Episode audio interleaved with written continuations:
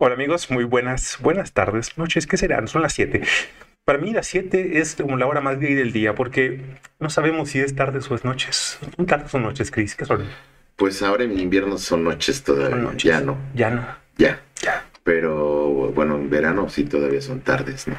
Güey, hace un año, Chris, que se los presento con ustedes, Chris Faure, el Hola. mastermind detrás de el famoso taco de pulpo con el Suadero. con suadero, claro, y otras exquisiteces que platicaremos quizá de ello, porque nunca sabemos de qué vamos a hablar, porque esto, es. ya saben que esto es como bastante rupestre, híbrido y Sí, ecléctico. ecléctico. Esa es la mejor descripción que Sí. puede tener, ¿no? Hay de todo. Hace un año, Chris, que Qué rápido. que, y- que tuve por ahí una visión de, de- que me dejó el sapito y dije yo, güey, quiero hacer un podcast porque quiero entrevistar banda y quiero saber, quiero que el mundo se espeje en ellos Sí. y vea también su potencial y conozca otras formas de pensar Sí. también, porque algo que es muy importante del ser humano es contraponer puntos de vista Sí. cuestionar todo, hasta, hasta, hasta tus ideas más arraigadas, ahí que están más anquilosadas dentro de ti, hay que cuestionarlas, hay que decir, a ver, esto es neta, será realidad,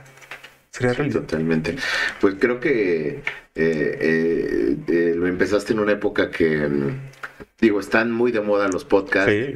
pero hay podcasts de todo, todo el mundo quiere opinar, todo el mundo quiere hablar, y sí, son, son podcasts que no tienen básicamente un, una estructura ni nada, pero creo que lo habíamos platicado, ¿no? La vez que lo, lo comenzaste, una idea muy parecida a lo que hace Joe Rogan, ¿no? Con, con este rollo de contracultural, contestatario. Eh, creo que eh, sobre todo en una época que están sucediendo muchísimas cosas, sobre todo, o sea, con, lo que estamos viendo en nuestro entorno social y este, en lo particular y no es como un guayabazo, pero creo que es eh, es un podcast que, que habla la verdad con, con cosas que, que son reales. ah, obviamente eh, tocando temas este, espirituales y mágicos, pero, pero mucho, mucho en la realidad, ¿no? Y creo que es, creo que es parte de lo que ha, o ha procurado que sea un año. Sí, un año y parece fácil, pero se me fue. ¿Y qué, qué iba a pensar? Se me fue como si nada. ¿Qué iba a pensar yo? Que un año después, y que lo, lo dices muy bien, sí vi mucho como una inspiración el trabajo que hace, que hacía y que hace Joe, Joe Rogan. ¿Y qué me iba a imaginar yo que un año después Joe Rogan iba a estar a punto, como lo está en este momento, de ser censurado Sí, eh, por el gobierno de Estados Unidos? sí. Precisamente por, por decir su verdad Lo que quiere. lo que quiere decir. Y, Sí. y eso nos hace dar darnos cuenta a quienes somos observadores Sí. de, de que no estamos en un mundo tan libre como creemos. creemos, sobre todo más en esta, en esta época que, que y ya lo habíamos contado la vez pasada, ¿no? Estamos, estamos este, polarizados, ¿no? Y todo lo queremos por la, la sociedad o la, o el mundo en general, todo se quiere polarizar. Si quieres creer en las vacunas, si no quieres creer, si quieres creer en la izquierda, si quieres creer en la derecha, en los hombres, en las mujeres, como aplausos de Chabelo, ¿no? ¿A quién Sí. le vas, no? ¿Quién aplaude más? Exacto. Creo que este, estamos viendo una época que hay apertura de, de medios, o sea, en cualquier lugar te puedes expresar, puedes decir lo que te dé la gana relativamente, Relativamente. pero creo que es donde más hay censura, ¿no? O sea, es una época donde más, más se, se- está viendo que no puedes realmente decir lo que piensas. No, eso está muy complicado. Creíamos que por estar en la era de la comunicación y tener esta, esta apertura a los medios se podía. O sea, es fecha que el día de hoy, eh, desde que últimos, ¿qué serán? Seis meses más o menos, no puedo decir la palabra de... No puedo decir dos, tres palabras Sí. en este programa. Sí, No puedo decirlas. sí, no. Porque si las digo, me lo bajan del- de Te la lo- plataforma. te, te lo tiran. Fíjate que hace como tres semanas, un mes, me invitaron unos amigos también a un podcast que también hablan de todo. Ujú. Es, es- es, eh, muy irreverente porque ellos son así, muy abierto o, o como se maneja diciendo que es el país donde más libertades existen en el mundo y por otro lado están pateando a, a- a las personas de color o a cualquier minoría, ¿no? Este, es muy, muy, muy común de, de- de Estados Unidos que ya lo llegó a aplicar a las redes sociales, ¿no? Lo aplica en Instagram y lo aplica en el Facebook. Sí. Sobre todo el Facebook, que ahora es la policía, ¿no? De la moralidad o de la moralina, ¿no? Oye, qué, qué cagado que luego nunca sabes quién es de tus 10 mil, 15 mil, mil amigos que tengas ahí, ¿quién fue el que te puso el dedo? Sí, estamos viviendo como la época como de la Segunda Guerra Mundial, ¿no? ¿Quién trabajaba para la Gestapo? Y quién era el que te empinaba, ¿no? ¿Quién era el que te, que, quien te acusaba? O a quién no le gustó un comentario, porque eso también sucede. Con este rollo de que hay tanta apertura, pues todo el mundo quiere dar una opinión, que a veces las opiniones, cada quien tiene una, ¿no? Como dicen, cada quien tiene una, como la cola. Todos tenemos una, pero no necesariamente todas las opiniones pues son, son, pues, pues pues, válidas, por decirlo de esta manera, no por menospreciar ni nada, pero hay gente que nada más habla por hablar. Y en este rollo de, intentar como, como tener buenos modales o buenas, o buenas, este, moral, buena, una moral, eh, la gente que pues simplemente dice o, opina cosas que no, no, sean nada más por querer pelear, ¿no? Decir, ay, este, tratas de decir algo y lo toman de otra manera y lo interpretan de otra manera y este ya de ahí viene la, censura, ¿no? Pero creo que lo, mira, por otro lado, es necesario que hasta las ideas más bobas se expongan claro. para que las ideas que no lo son puedan pesar más que estas. Sí, y, y estas ideas que no están tan bien estructuradas, o articuladas terminen por caer. Sí. Pero si simplemente lo que hacemos es censurar no, pues claro, va a ser una verdad absoluta, va a haber ahí, un, ahí va a haber una, una un autoritarismo de, de, parte de los medios, obviamente de parte de, de, de, la mano de los gobiernos, que es lo que sucede, solamente una verdad a la que, que quieren que veamos, que es lo mismo que sucede en los medios de comunicación, ¿no? O sea, ya tiene cuánto tiempo que no se habla de de Palestina, ¿no? ¿Cuánto tiempo tiene que no se habla de, países de, África o del Medio Oriente donde viven unas situaciones que no sabemos que ni siquiera estamos enterados? Antes lo, llegábamos a conocer pues por, por, medios eh, escritos, no sé, la, la, opinión de Noam Chomsky en la, en la jornada, y entonces hablaba de, del conflicto de Palestina, o, u otros, este, u otros escritores, pero lo, sabíamos, pero si tú quieres abrir en Google eh, la, la, este, la información, pues no, no hay información, no existe. No, el, otro día yo en, como en, en, un rollo de ejercicio, este, y digo sin, tocar temas como más complicados, ah. pero simplemente como un ejercicio, se me ocurrió este poner en Google este así, ¿no? La pregunta cuántos muertos eh, hubo en la cuántos muertos este de, judíos o de la religión eh, habían fallecido durante la guerra, este, Segunda Guerra Mundial. Y apareció un número, no sé, 600 mil, ¿no? O 60 mil. Y después tú lo ves y la historia, o sea, como historia oficial, dice que murieron 6 millones. millones, ¿no? Y dices, ¿de dónde sacaron todos estos? Si toda Europa en esa, en ese, en esa época no tenía esa cantidad de, de habitantes. De población. ¿Cómo es posible que dijeran que 6 millones? Y entonces pues, sí te me puse yo a, hacer preguntas, igual las mismas preguntas, pero estructuradas de distinta manera. Sí. Y te, me daba respuestas completamente, o sea, cantidades diferentes. Entonces ahí te das cuenta de que hay un manejo de la información amañado, ¿no? Es por eso que una de las alegorías cinematográficas que más me gusta a mí, que se refiere a Google, es en la película Truman Show. Sí. El amigo de Truman era, trabajaba para una compañía vean, vean Truman Show, van a encontrar mensajes si se fijan bien, si se observan con cuidado, que son todos la actualidad. Y es una película del 97.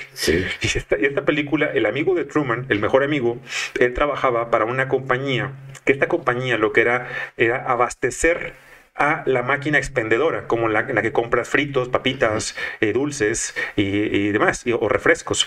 Y la compañía se llamaba Goodies con las letras de colores como Google. Y el amigo llenaba esa, esa, esa, esa máquina expendedora eh, de los productos que nada más eso podía vender la máquina abastecedora, únicamente. Y cuando va Truman con él y salen, y adrede en la toma te ponen que veas que se llama Goodies y que él, él llena esa máquina y le, le hace una pregunta el amigo a Truman, le dice, ¿te mentiría acaso yo a ti? Sí. Y está bien cabrón, porque lo que te está diciendo es a la actualidad, ¿te mentiría Google? Claro que sí, cabrón. O sea, te va. Y además es igual, ¿no? Te estoy dando esta opción Sí. de, de productos Nada que más. puedes comprar nada más, que no, o sea, que existen más, que existe la señora que vende tamarindos, que existe el señor que vende cocadas, Sí. pero solamente estos dulces son los que aquí se pueden comprar, ¿no? Sí. No, y estos son los que, esta es la verdad absoluta. Y es así, es así, igual. Sí, y, y- y qué cagado que hemos, que estamos viviendo el auge de esa censura, de esa dosificación de qué es lo único que, que la única verdad que te la vamos a dar nosotros, el Estado. Así es. El Estado te va a decir la única verdad y lo estamos viviendo en un apogeo fuerte Sí. en el último año, últimos Sí. dos años, año. Sí, Más o menos. totalmente. Sí, totalmente. Creo que es lo que te decían los, eh, o sea, vi- estamos viendo una época, te, te decía precisamente eh, con el tema de, de Joe Rogan, que, que, que, pues histórica, ¿no? O sea, que pensar que habiendo tanta apertura o tantas posibilidades, se, se esté manejando el, el- la censura de esta manera, ¿no? Creo que creo que viene algo todavía más fuerte. Claro, sí, no, sí que viene. Más fuerte. ¿Y cómo lo están agrediendo? O sea, la, la forma de quererlo suspender, de, de empezar a... Spotify. Sí, Spotify. Pero además, sí, digo, a nivel comercial es el producto número uno de Spotify. No tiene 60, más de 60 millones de escuchas, ¿no? De- Yo decía, yo leía. Es el, o sea, es el producto estrella, ¿no? Y, pero creo que mm, eh, creo que es parte también como de este, de este juego que tiene, sobre todo la sociedad norteamericana, ¿no? Porque siempre tiene como estos, estos, eh, cuando los quiere, cuando quiere los hace villanos y cuando quiere los hace héroes. Claro. Y cuando le conviene, no es esta, esta, este juego que tiene siempre la, la sociedad norteamericana. No sé si tú te acuerdas de este, ¿cómo se llamaba? El que también era, tenía un show de, de radio hace muchos años. Que, Stu- David, no, Stewart no era. este, A ver, nuestro que productor. ahí. también era, que también era de origen este judío, cabello largo. Howard Stern. Howard Stern. Howard Stern, sí. ¿no? Y en su momento hacía programas de quién tenía, la tenía más chiquita, ¿no? Sí. Y este concursos, mejor dicho. ¿Cuántos orgasmos lográbamos provocarle a una mujer con una máquina? Llega a un punto, o sea, Ajá. llegas a un punto, o sea, o sea, te- te- lo dejas que crezca tanto y después dejas que se caigan, Sí. lo destruyes.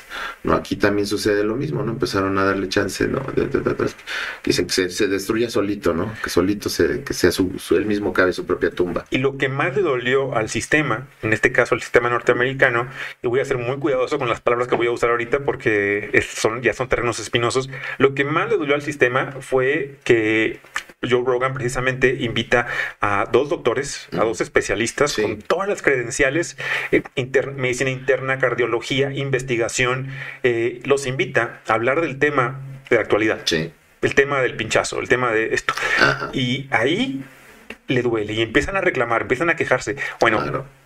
hoy en la mañana libera una bomba, uno de los dos médicos, el doctor Malone, tiene una bomba que va a tener consecuencias. Él hoy dice en la mañana, revela algo que no sabía la gente y resulta que el máximo dueño de Spotify es el mismo dueño de la farmacéutica esta.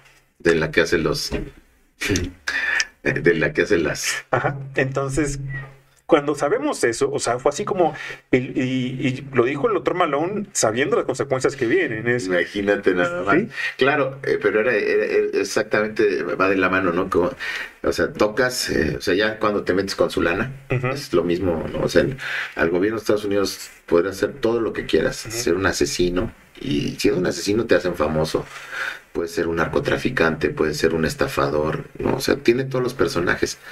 Pero mientras no toques el dinero de su dinero, que esté en este caso, pues ya eh, al intervenir y decir no, no, no, no se pongan estas cosas, este, pues estás tocando el dinero a- al gobierno de Estados Unidos y obviamente el de las farmacéuticas.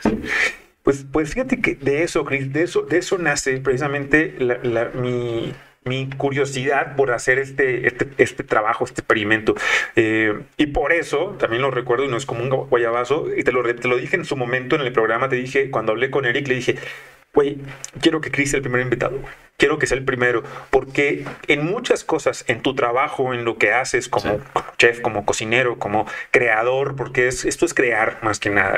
yo sé que tampoco te gusta tanto la etiqueta de como de chef, o sea, yo, no sé, no lo comentaste por acá. Yo, quería esa, esa imagen disruptiva desde el día uno, de, eh, porque te, veía de esa manera, como una inspiración de vamos a hacer eso, a, a tratar de darle oportunidad al que esté enfrente, a que si tiene que decirme estoy equivocado, a mí, y, y que yo lo diga también, sí, hoy aprendí, de eso se trata, y he aprendido en todos los programas, en todos y cada uno me he dado cuenta de cosas en las que estaba muy equivocado y cosas en las que reafirmé una idea y se va puliendo, ¿no? Lo que es una, la verdad, una, una verdad a medias, la de cada quien, a fin de cuentas. Sí, sí, sí, relativa, ¿no? Pues creo que, que, en ese sentido, del año para acá también, de mi parte, creo que ha habido un crecimiento como, como ser humano. Eh, cambiando muchos hábitos que, que, tenía y bueno, sobre todo yo basándolo, ya lo habíamos comentado, basándolo en, el deporte que practico.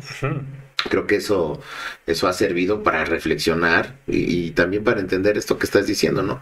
El, que hay, hay, verdades distintas a la tuya, hay, hay realidades diferentes que no te puedes cerrar, no te puedes este, encasillar a, a, que solamente tú tienes carencias o que tienes o que tienes este cualidades o virtudes, sino que simplemente hay situaciones diferentes a la tuya a las que tienes también que tener un poquito de empatía, ¿no?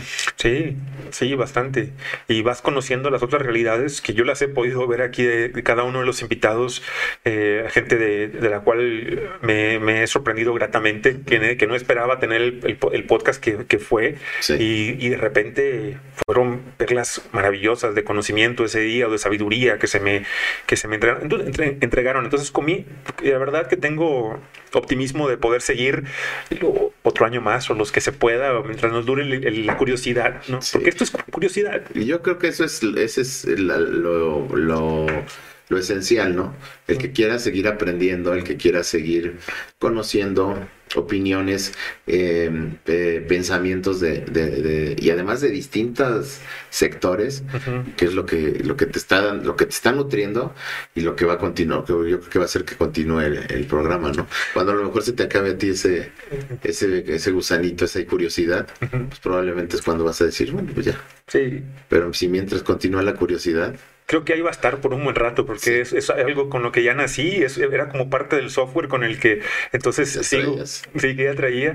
Y fíjate que una coincidencia muy, muy cañona, y la venía analizando hace apenas ¿eh? como un mes más o menos, eh, referente a, otra vez tocando el tema de Joe Rogan y tu, práctica de las artes marciales.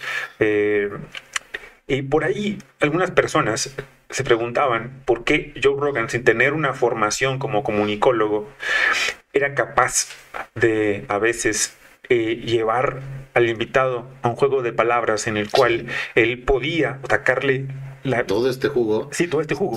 todo esto que sí, con todas estas cosas que nadie le ha, tenido, está siendo comunicólogos o siendo este periodistas no han tenido esta oportunidad de hacerlo. Exacto. Como en el caso de, pues, no sé, Mike Tyson, ¿no? En su momento de estas preguntas que le hace, o en el caso, o sea, hay tantos personajes. Tantos que ha tenido por ahí al dueño de Tesla, a este Elon Musk, o sea, hacerlo que se sienta en casa para que se para que, para que un churro con él. Sí, un churro con él y, saque su autenticidad, ¿no? Y, no, no, no nos dé un personaje. No lo veas como el robot que todos piensan que es. sí, exacto. Pues una de las de los que yo encontré de los porqués es que Joe Rogan tiene estabilidad para hacerlo.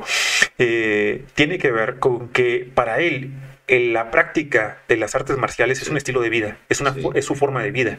Él es experto en jiu-jitsu y en artes marciales mixtas.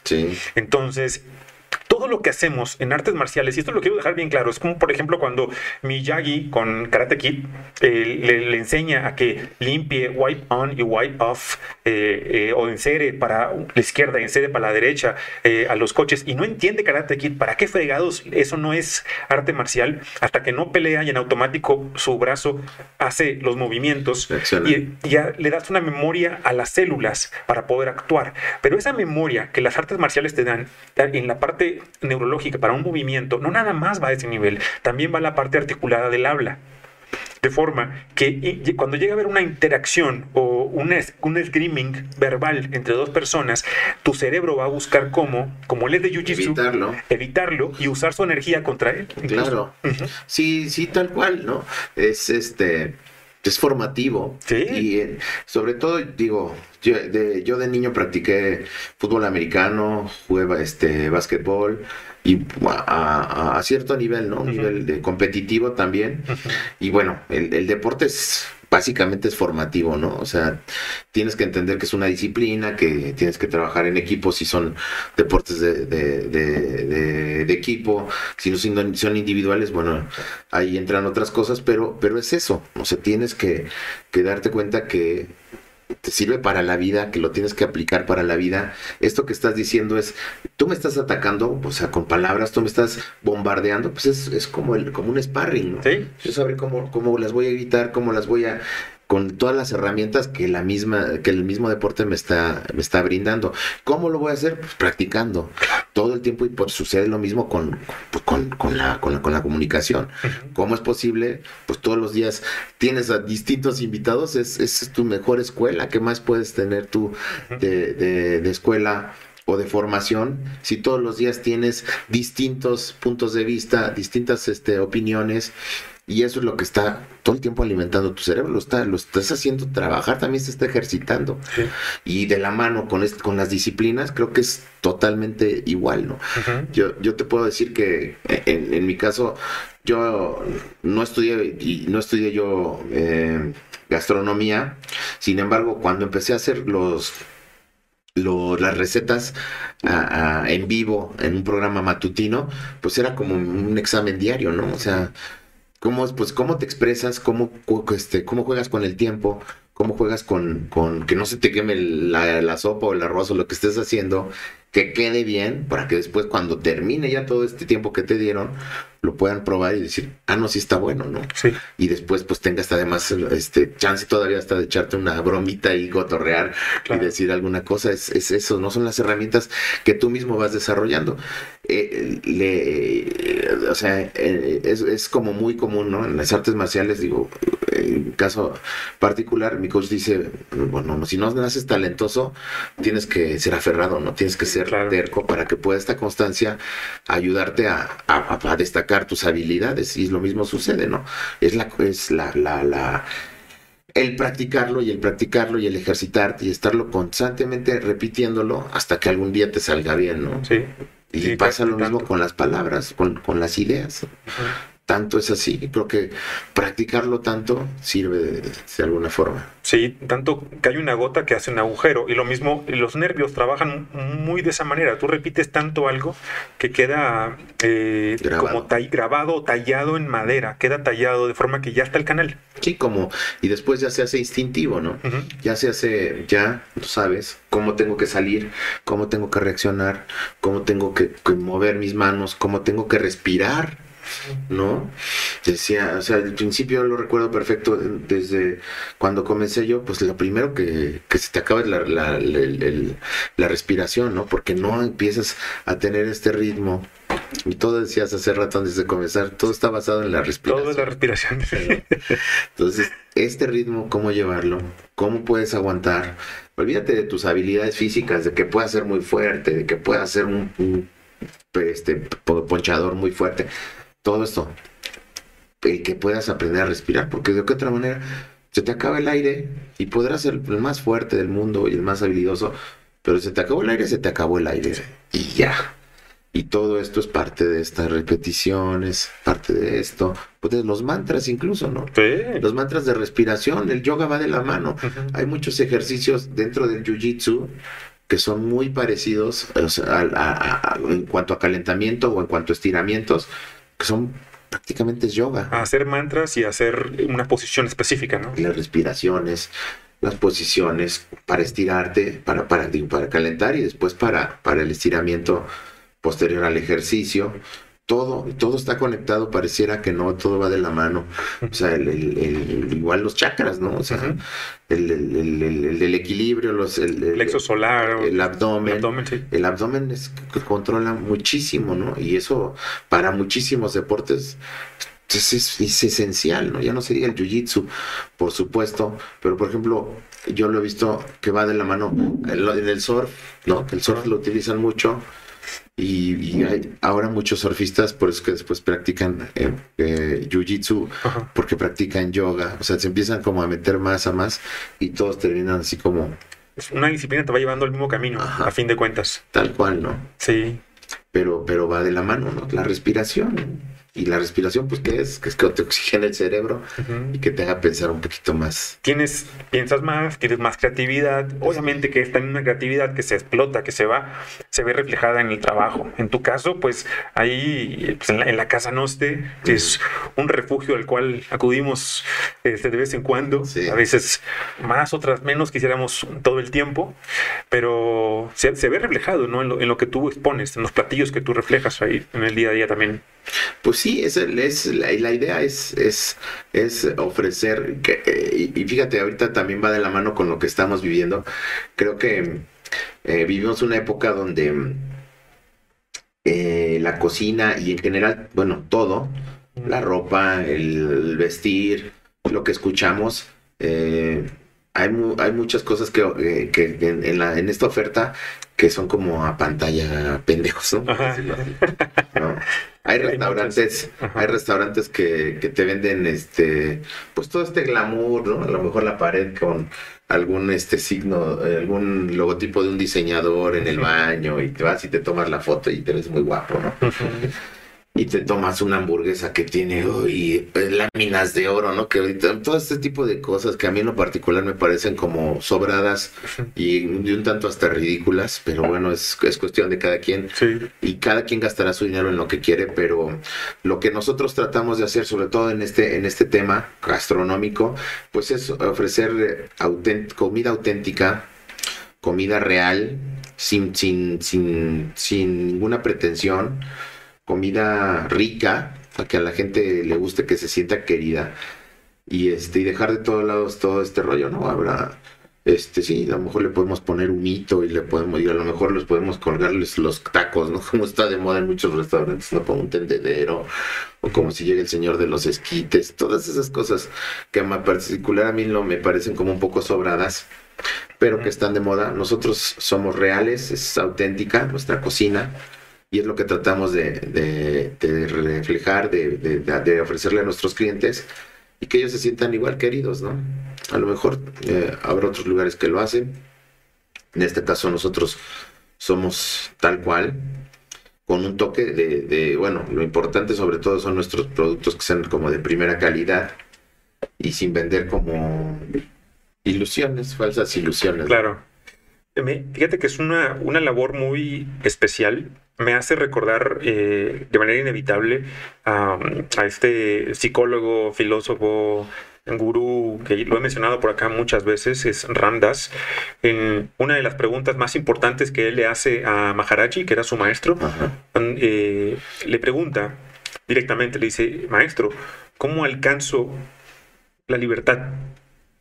Y la respuesta de Maharaji fue contundente, le, le dijo, alimenta a la gente. Mm. Y, él no lo entendía en ese momento, pero obviamente eh, que libera en ese sentido.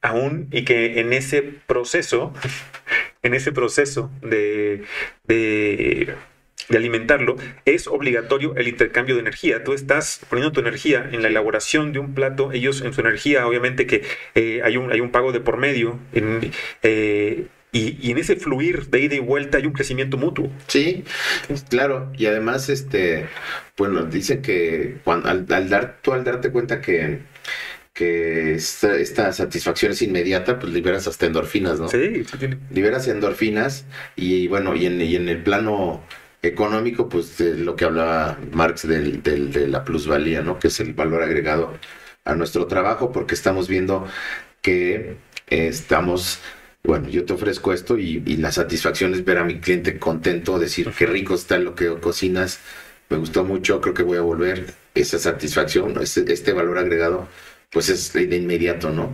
No este pues no es como en otros lados, no, o sea, no es como en otras en otras actividades o en otros oficios que tarda un poquito más en ver el resultado, sino aquí lo haces de manera inmediata y creo que va, la de la mano. Otra, otro que también me recuerda, obviamente, en ese, en ese sentido, y porque tiene que ver con cosas muy humanas, es eh, también uno de los médicos y especialistas en en, nutrición más importantes que de la actualidad, que es el doctor Paul Saladino. él se fue una época, es el creador de la dieta carnívora, de la dieta eh, básicamente a base de carnes y de animales, todos los animales. Sí. Y él se fue a explorar a una tribu, a una etnia que habita en, la parte este de África, que se llaman los Hetza. Los Hetza son la única tribu que queda en la actualidad en todo el planeta Tierra que conservan todas sus tradiciones al 100%, pero tienen una característica en especial. Ellos son 100% carnívoros.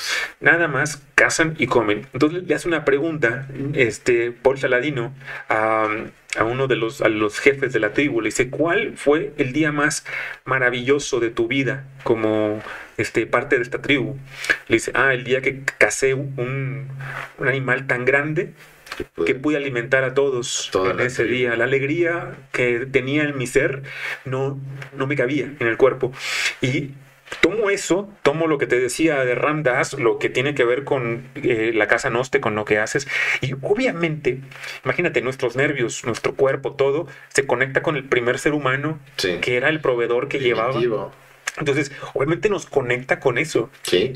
Queramos, o queramos o no, nos conecta con esa parte y tiene que producir una liberación de, pues de, diferentes sustancias en el cuerpo, hormonas, este, serotonina y demás, que nos hace sentir cada vez más vivos, más, conectados. Sí, totalmente creo que, y no, y además nos conecta con este, con, con este primer humano que hubo, pero además la misma cocina como tal es un proceso de toda esta historia. O sea, hay, o sea, el que ya es el manejo del, del fuego, eso es lo que nos diferenció. Por eso cuando hacemos una fogata también nos conecta. Todo el tiempo estamos ahí, ¿no? Ahí, exacto. Y dándole un trago a la cheve, ¿no? Sí, exacto. Y, y después de eso, el, los alquimistas, ¿no? Esta mezcla de, de, ingredientes y, esto, y este descubrimiento primero de ingredientes que tuvo también que haber pasado por una infinidad de muertitos. Sí, ¿no? A ver, probamos el, probamos el orégano, pero a lo mejor después probaste otra cosa y, te mueres. ¿no? Yo me quedo con el que encontró los hongos los, champis. Sí, los champis. Ahí sí debe haber sido maravilloso, ¿no? Sentir que primero moría y luego que ya veía todo de una forma muy distinta. Que se iba y que después siempre no. Siempre, exacto. Que regresó. O más bien, yo creo que sí alcanzó la muerte, ¿no? Seguramente llegó hasta ese, ese punto que es lo que hemos platicado algunas veces. Llegas a este punto para que después regreses. Sí, la, debe haber alcanzado porque seguramente cuando llegas a esos porque tienes hambre y tienes que probar y fue atáscate. ¿Cuántos gramos se habrá metido el... y ahí, neta, pensar, me morí. Sí. Y de repente despertar, y no nada más despertar, encontrar una nueva óptica en todas las cosas. Sí, sí, sí, sí, sí, no, y darte cuenta que además la que eso es lo que es este, este que además la realidad que tenemos o esta dimensión que, que percibimos con nuestros cinco sentidos no es solamente la única, ¿no? que hay, dices, ay, güey, hay cosas que están vivas que no lo habían percibido porque no estaba en esta, en esta, este, en este rollo, ¿no? de, de conciencia. Sí, porque no estás consciente, por ejemplo, de esa vida que hay en los minerales, en el mundo mineral, en las piedras o en las, plantas, en la tierra, hasta que no estás en estados alterados de la conciencia. totalmente. Ahí, lo ves. Antes los, pensabas algo inerte, ahí claro. que estaba de adorno. Sí, y además basado también en este rollo del, del, materialismo, pues todo lo quieres, todo quieres que sea tangible, ¿no? Todo lo quieres comprobar con tus sentidos y de otra manera, obviamente sin alteraciones este, de otra manera, todo lo demás lo descartas automáticamente, no, no, no, no, no, no lo, como no lo percibes, pues si no lo veo, no lo, no lo creo, ¿no? Si no existe, no existe. Fíjate que hace rato tuve una plática en un live con, con una amiga y platicábamos acerca de de las hormonas, de temas relacionados a las hormonas. Y al final de la plática, porque no voy a de eso no hablar el día de hoy, no hablaremos el día de hoy, estamos hablando el día de hoy de eso. Al final me decía, dame unos cinco consejos para que las personas eh, mantengan sus niveles hormonales óptimos. Sí.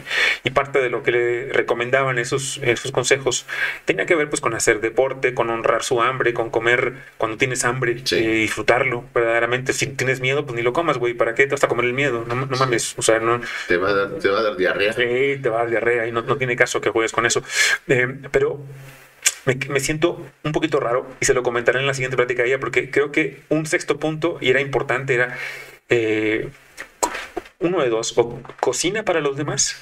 Sí. O también permítete recibir cuando alguien lo hace, ¿no? No, Sí. no nada más en un restaurante, pero sino también en, en lo demás, porque somos muy inquietos de que vamos a casa de alguien y ¿en qué te ayudo? Te paras luego, luego para, Sí.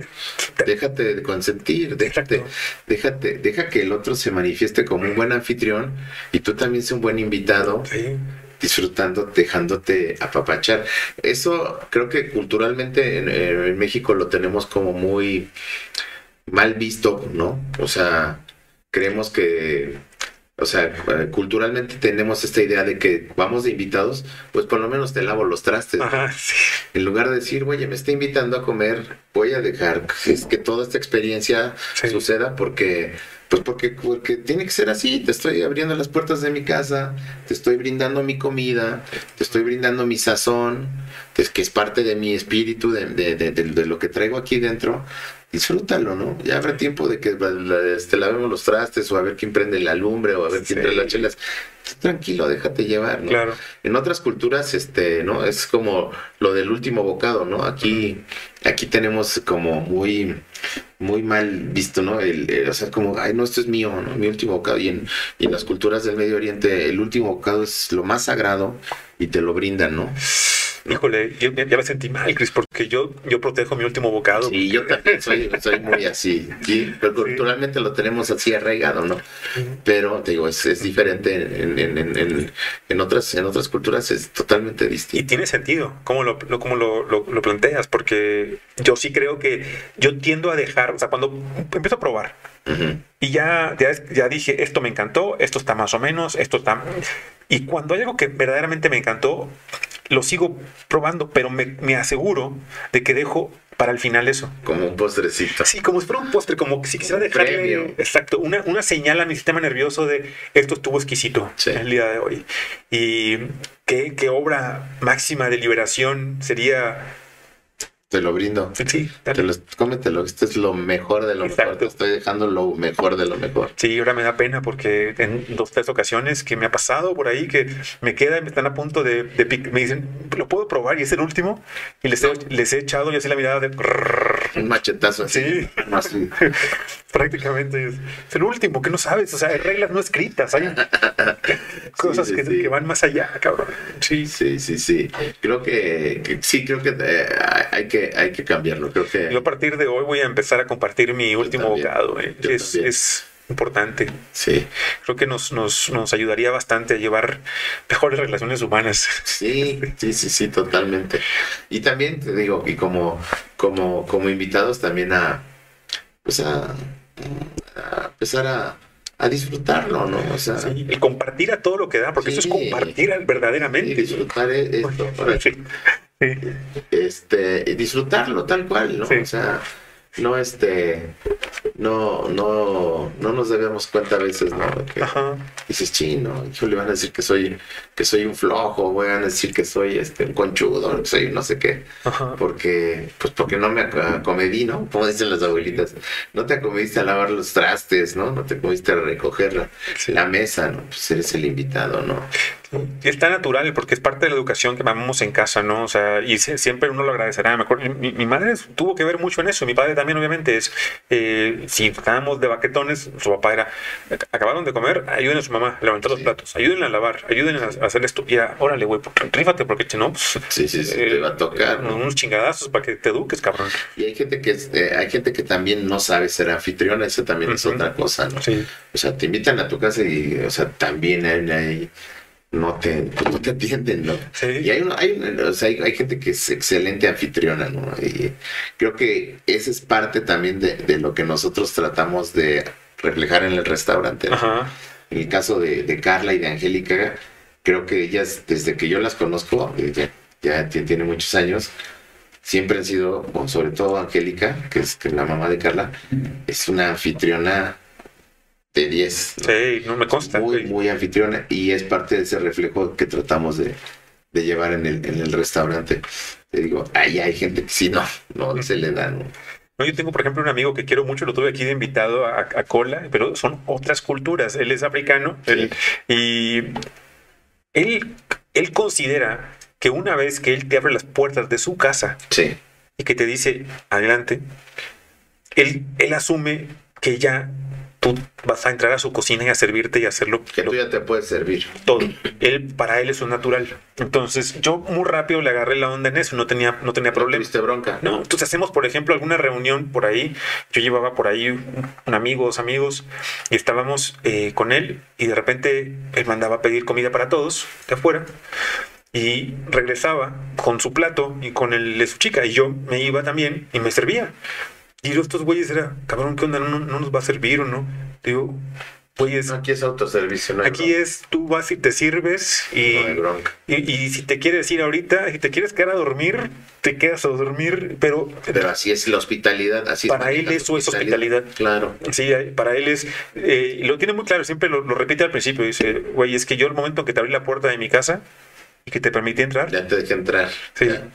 Y ya que bueno, yo, yo, yo no me podía adaptar tan rápido, bueno, sí, sí, porque soy muy dado a que, órale, dale, dale para adelante, pero en nuestra cultura mexicana ya una vez que te abren, No somos tan. que somos, no somos tan. eh, no todo mundo, no todo mundo, ¿verdad? Es tan, Sí. tan, Sí, es como. mm, sí, o sea, es como.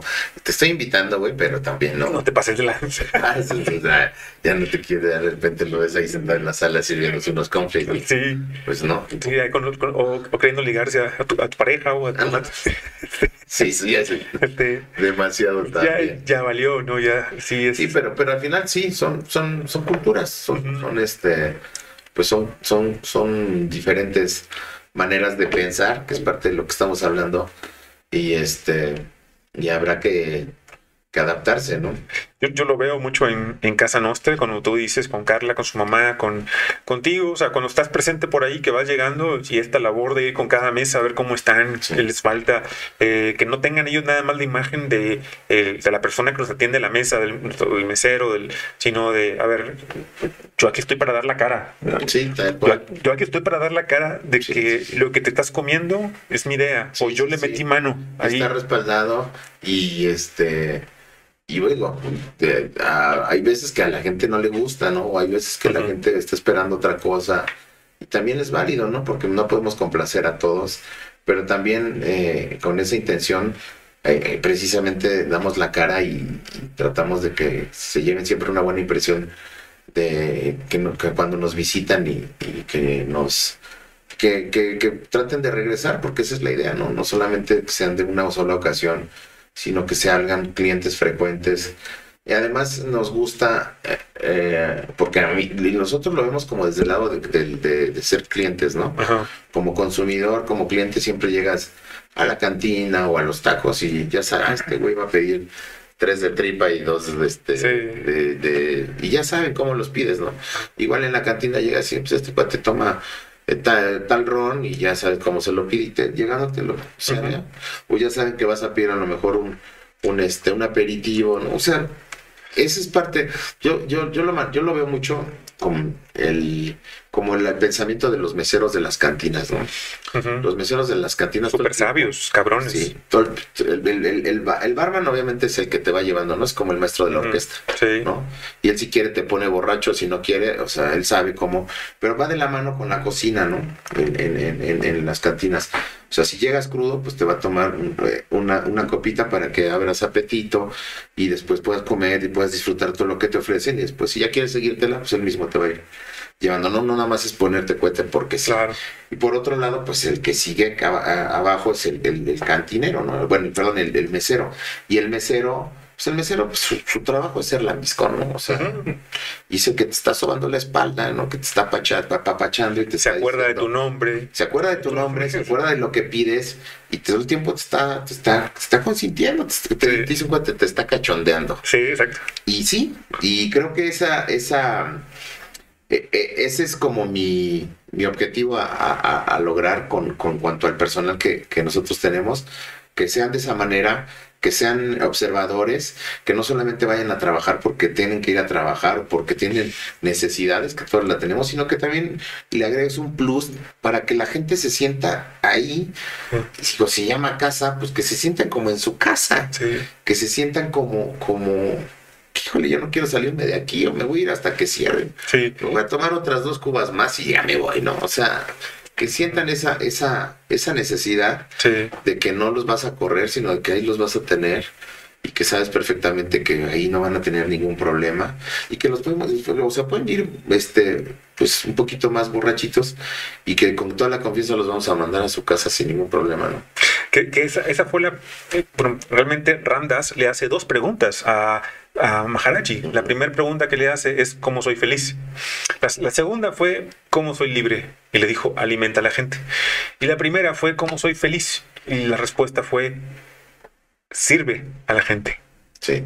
Porque servir es tan chingón. Yo, yo he trabajado, yo me he seriado en etapas de mi vida en diferentes, en, la adolescencia, como estudiante, y luego cuando me he ido de mochila por ahí, he trabajado de barman o de mesero, ese, dándole en esos. Y es un área que yo honro tanto, sí. la valoro tanto. Por eso cuando yo llego a tener un mesero pinche, un mesero que se hace menso, Maleta. yo se lo hago saber con, de manera muy amorosa. Trato de ser muy empático porque está trabajando y sé que el trabajo es, es el trabajo es, es sagrado. Uh -huh. y, y, trato de decirles amablemente, güey, créeme lo que yo he sido mesero, güey. Y aprendes a desarrollar una, una mirada periférica sí. para con, hasta con el rabito del ojo, si ves que se levantó una mano, o hace te están hablando. In, inmediatamente, ya sabes que tienes que sí, ir. No puedes andar así como, como los caballitos, ¿no? De, de estos de, de las, este, ¿cómo se llaman? Las calandrias. Sí. Como de calandria, ¿no? Sí. No, tienes que, que, que, por eso es lo que te decía, que tienes que aprender a ser observador, a, a, a leer un poquito más, adelantarte un poquito más a los clientes y, eso y eso conlleva que, a que te comprometas con tu trabajo y va de la mano con, con que también te puede tocar una propina pues un poquito más generosa. ¿no? Aquí ya entramos en un tema que, que, le, que es complicado porque el otro día decía, ¿no? Que, que veía una nota de que unos meseros que se quejaban porque les habían dejado muy poquita propina y todo este rollo y que entonces ya es responsabilidad de los patrones por pagar mal y o sea, independientemente de que haya buenos sueldos o no haya buenos sueldos, sabemos perfectamente que los meseros van a chambear por las propinas. ¿no? Sí, ese sí. es un hecho. Eh, culturalmente, eh, creo que han ido bajando, ¿no? Allá, eh, allá no hay propinas tan generosas como alguna vez antes lo, lo, lo había. Sobre todo en las cantinas sí, siempre, uh -huh.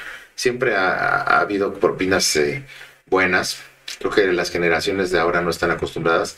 Y también creo que mm, como clientes, que es lo que te decía por otro lado, así como el anfitrión y el, y el, y el, y el y el huésped, el, y el huésped o, el, uh -huh. o el, visitante, también creo que a veces eh, hay gente que no sabe ser buen cliente, ¿no?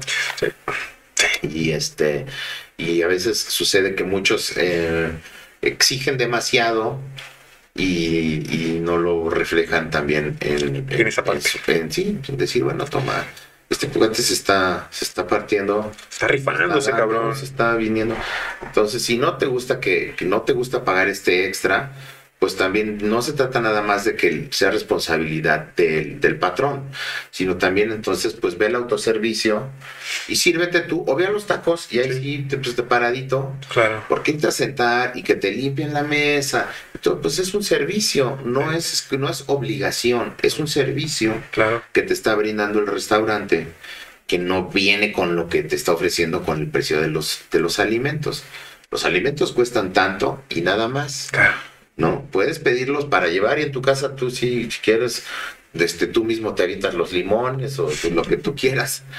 Pero este es un servicio y por tal motivo tendrías que contribuir a, a agregarle un extra porque este chavo pues está, se está viniendo a, a, a, se está riendo de tus chistes, ¿no? Sí, güey, aunque no sean tan chistosos, cabrón. Sí. Este, pero... Te está aguantando ahí tus, sí. tus bromitas ahí pesadas, ¿no? Ahora, Qué, qué, qué, cagado, qué chingón en la par. Que lo notes, que en las nuevas generaciones no se está viendo esto.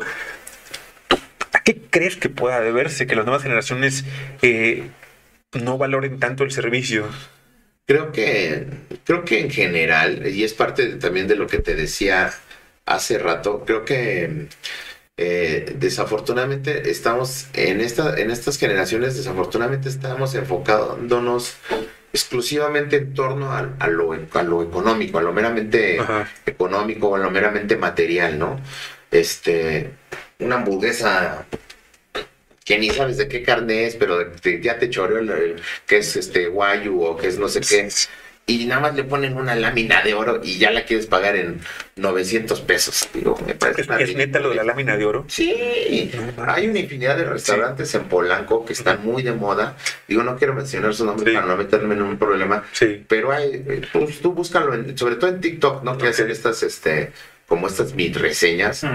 y que obviamente van de la mano con, con estos cuates, estos personajes que son los influencers Ajá. que este que hacen famosos estos lugares también que pues es igual no pues están así como en apariencia todo muy bonito pero por atrás como si fuera un este un set de un western no Sí. se este, ve así ¿no? y por atrás este ahí los tumbleweeds ahí. Sí. y lo mismo creo que no le das el valor a las cosas que realmente eh, representan lo que realmente necesitan el valor. Y eso es a nivel espiritual a nivel eh, en todos los sentidos. Creo que estas generaciones así son. Y, y digo no no me a mí no me parece no estoy en contra digo cada quien gastará su dinero conforme le alcance porque eso es, es- eso es real Yo sí lo he notado. Quería saber tu punto de vista porque y, y coincide mucho con lo que yo pienso, pero yo lo había notado a mí y, y lo veía venir. Aparte, yo lo veía venir desde, desde por ahí de principios del 2000 sí que empecé a, a más o menos sentir el pulso de esta generación que, que- en la que está ahorita fuerte. Lo notaba mucho, por ejemplo, como médico, en, en- en la parte pública, eh, el proceso mediante el cual se lleva a cabo la medicina pública hace que te cosifiquen, que, todo ya, está cosificado ya no eres un ser humano, eres una Todo. cosa. Igual que el escritorio, que lo que está en el consultorio, está cosificado. ¿Qué traes puesto? Sí. que, que, que esto de, de, de, de las marcas. ¿no? Siempre ha habido marcas, ¿no? Bueno, cuando, cuando éramos más jóvenes, siempre, ¿no? Zapa- zapatos, eh, ropa de distintas marcas, pero también era, lo hacíamos en medida de nuestras posibilidades, Claro. siempre, ¿no? Sí. Pero eh, eh, ahora chavitos que viven en vecindades, que lo he visto, vecindades, vecindades, y, y traen una sudadera que vale 20 mil pesos de una determinada marca, me parece como algo ridículo, ¿no? Este, no, o sea, y en todo te digo, o sea, vas y haces, te tomas la fotito ahí en, en el restaurante este, o este, o te quieres comprar los tenis que están de moda porque los trae determinado rapero. Y te puedes poner otros tenis que, que, que Claro. puedes ver bien, ¿no? Sí, sí, en, parte en está. estas modas y pásalo, o sea, con esta, simplemente lo que estamos viendo ahorita, lo, lo de este chavo del, del, del, del Bad Bunny, que los boletos cuesten, o la, la reventa esté ya casi veintitantos mil pesos, y que sea, yo, yo, yo lo hago mucho en tono de burla en el Facebook, que sea que los, los más, pues, los más pobres, Son los que van a ir a los pasar. que más, este, más tienen interés por ir a ver este cuate, ¿no?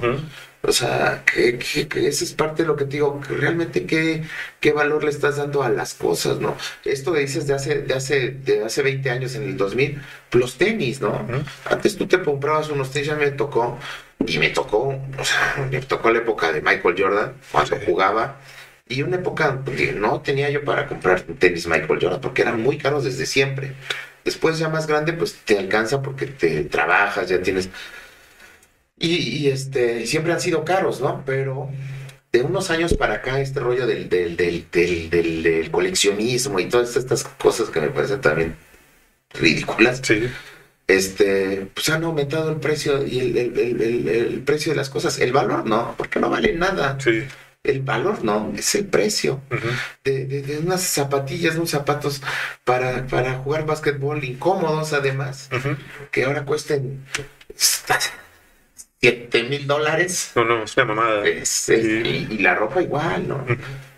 Yo- Yo soy del tianguis, yo voy al tianguis, o sea, o si no voy al tianguis, un cuate que me trae cosas del tianguis. Claro. Y, y la ropa, o sea, y ahora todo, todo tan, tan caro. Sobre, sobre todo en, en- en gente que no tiene trabajo, Que es lo peor, que son los que van que a no buscar eso. tienen lana o que viven de los papás.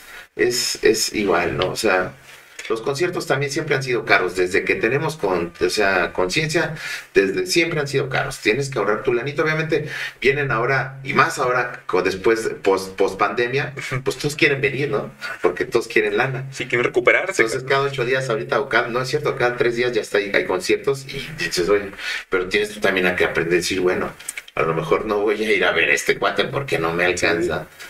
Pero voy a ir a ver a otro, ¿no? O sea, Sí. pues sale como a dar como, como realmente lo que, lo que realmente tiene importancia, ¿no? Juro que ya me dio curiosidad escuchar alguna canción de Bad Bunny a a medias, o sea, en- porque seguramente las he escuchado al pasar por algún lugar. Ah, sí, perdón. Sí, las, he escu- las he escuchado. Aquí. Sí, sí, seguramente las he escuchado al pasar por Sí. al- en algún coche O en el tianguis. o en el tianguis salir por ahí las he escuchado no dudo que pero cuando vi lo que dices que el Azteca y el BBVA ya están prácticamente Agotados. agotados. y que uno sabe que el grosso de la banda que va a ir a verlo Son chavitos. sí, son morrillos que Sí, sí no, digo, y no está mal que, Sí. porque todos tenemos ídolos, todos tenemos este cantantes que nos guste, que, que, que- la música es universal. Eh, en lo particular me parece que son, que está mal hecha la- la- la- las cosas que este chavo hace, pero eh, pues es el gusto de cada quien, ¿no? sí O sea, y no se trata porque decir, ay, es que como, es que escuchas a Mozart o escuchas... No, no, no, no, no. Pero realmente, o sea, son cosas que no tienen contenido.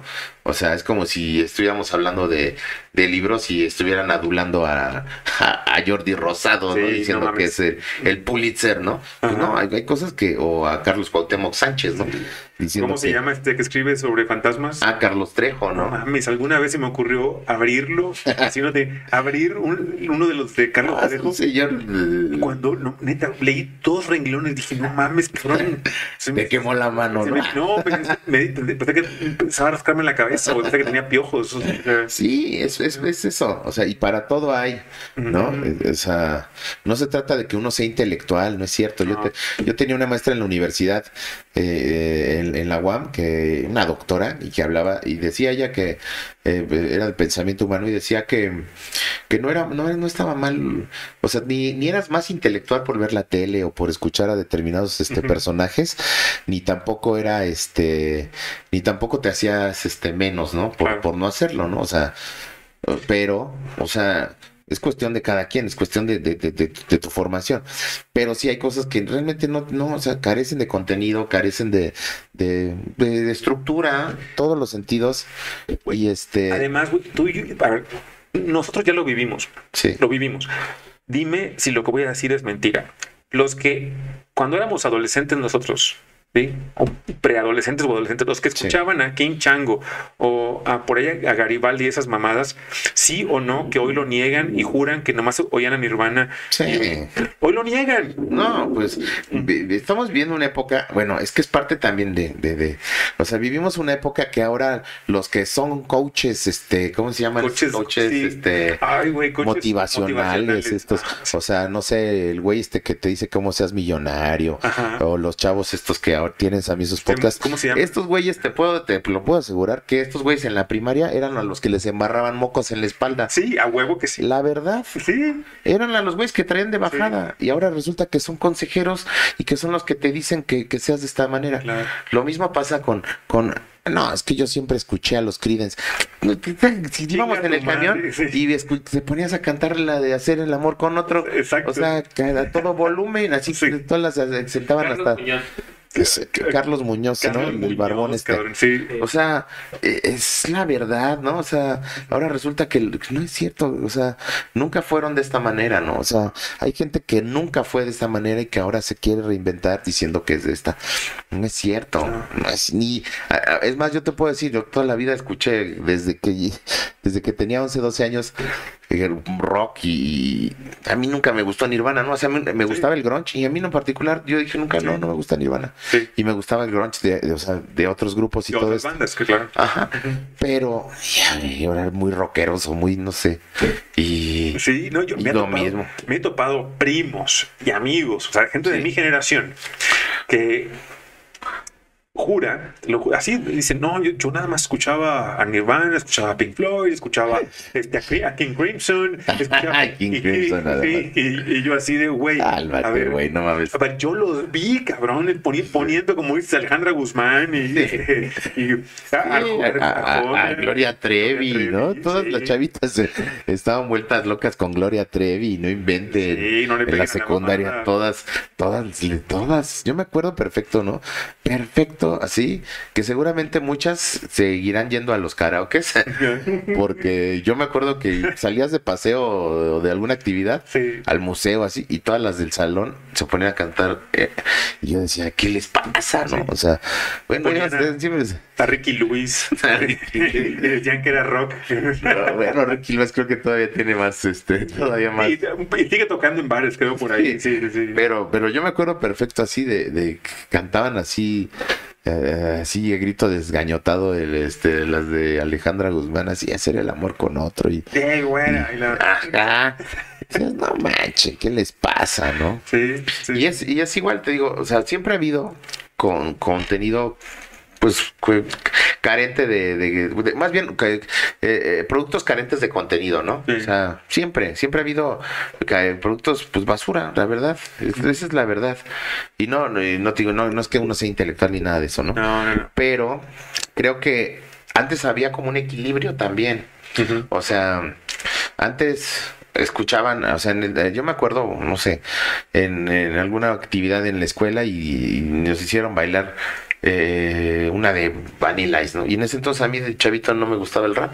Ahora me gusta mucho el rap, pero a mí no me gustaba el rap. Y yo dije, yo no quiero participar, porque yo escuchaba otras cosas y había otros chavos que escuchaban otras cosas. De lo que tú quieras, ¿no? Independientemente del género. Pero había una variedad. Ahora está todo homogenizado, ¿no? O sea, todos tú vas a ver los, los, los videos de las, de las todos están bailando ahí, perreando y todos. O sea, no hay uno que diga, a mí me gusta otra cosa. Todos quieren escuchar lo mismo. Yo llegué a ver lo que tú, así, un grupo de los que hacían breakdance, grupo de los que creían que estaban armando su, banda de rock. Sí. Eh, y los que. Hasta unos trovadorcillos, ¿no? Por ahí, no, Uno que tocaba la guitarra y que, que, se echaba ahí, o que tenía a lo mejor que su abuelito le había enseñado ahí unas, unas canciones, tocaba unas de Julio Jaramillo, ¿no? Sí, exacto. Y, ahora está, como dices, muy homogenizado y eso está Todos, todos, todos, todos quieren, todos quieren perrear hasta el piso. Yo siento un, ligero alivio porque ya, ya chequé las playlists de mis hijos, cabrón. y no hay, no vi ni una de reggaetón. Y la verdad fue así como un, fue un alivio. Mi alma fue como una caricia para el alma. Descansé y dije, ay, cabrón. No mames, era, era muy importante esa parte para mí. Cuando ya, y, hace poquito al menor, eh, Patricio, eh, por ahí una, una morra que le latió y salió con ella. El güey tiene 15 años. Sí. Entonces ya salió con ella y me dice, el güey me, lo, me, lo, comentó hasta con un poquito como de, medio culpa. ¿eh? Me dijo, no, le dediqué. No, dice, no, porque buena onda, está chida y todo, nomás que este, le, gusta el reggaetón.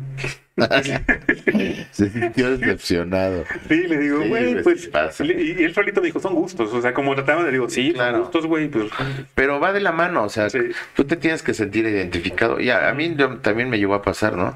Yo decía, de niño me gustaba una niña y y dice, no, pero es que le gustan estas cosas que no van conmigo. Pero también es parte de, de tu personalidad. O sea, estás firme con, con, tus principios, con lo que tú quieres creer, independientemente de lo que sea, ¿no? No porque digas, ay, o sea, tampoco estamos como en el, en el plan de decir, eh, toco un chavito a la batería, una de este Linkin Park, no sé. Y ay, este fe en la fe, como dicen, fe en la humanidad renovada, ¿no? O sea, no, no, tampoco es eso. No es así, no, no, no. o sea, son, es cuestión de gustos, pero van de la mano que también los gustos nos inclinan para, los, para los pensamientos. O sea, ¿por qué? Porque la, música te, también te transmite un mensaje, te transmite ideas, te transmite valores, te, transmite principios, pensamientos sociales. O sea, y, oye, te invita a pensar, a profundizar o no. Claro. O te limita. Va como, eh, va de la mano como con, la misma literatura. Entonces, eh, obviamente, si hay carente de todos estos, estos, este contenido que es lo que te decía, pues que, no, pues es que digo, con todo respeto, pero pues le mamé el culo, como dice, como dice Bad Bunny. ah, sí, no, Sí, hay una canción que dice eso.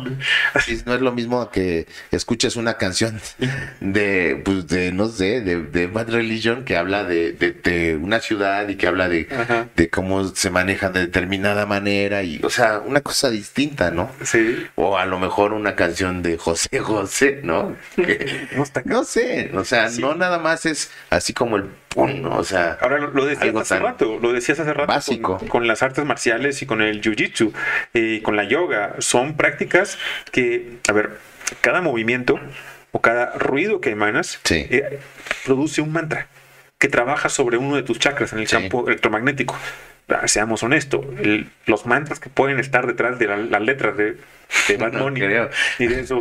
Pues a lo mejor se manifestarán en el aroma de los pies. Sí. Les apestan las patas. Sí, güey. O sea, ¿No? O el- yo, lo veo más como, neta, no, no encuentro algo ahí pues, que puede estimular. No, exacto, que te pueda hacer crecer. O sea, yo te decía, siempre, o sea, también tenemos que tomar en cuenta que hay movimientos sociales que van de la mano con la música, ¿no? O sea, no podrás pensar en un levantamiento, no sé, de, en, la, en, en- en- Inglaterra en la época de los 60s y 70s, de toda la migración de los jamai- jamaicanos y que sur- de ahí surgiera incluso el mismo punk y surgieran tantos movimientos, ¿no? O sea, todo va de la mano y tienen contenido social, ¿no? Claro, sí. Un contenido espiritual no se diga, porque pues también le- hay unos que le cantan a Dios o le cantan a sus deidades.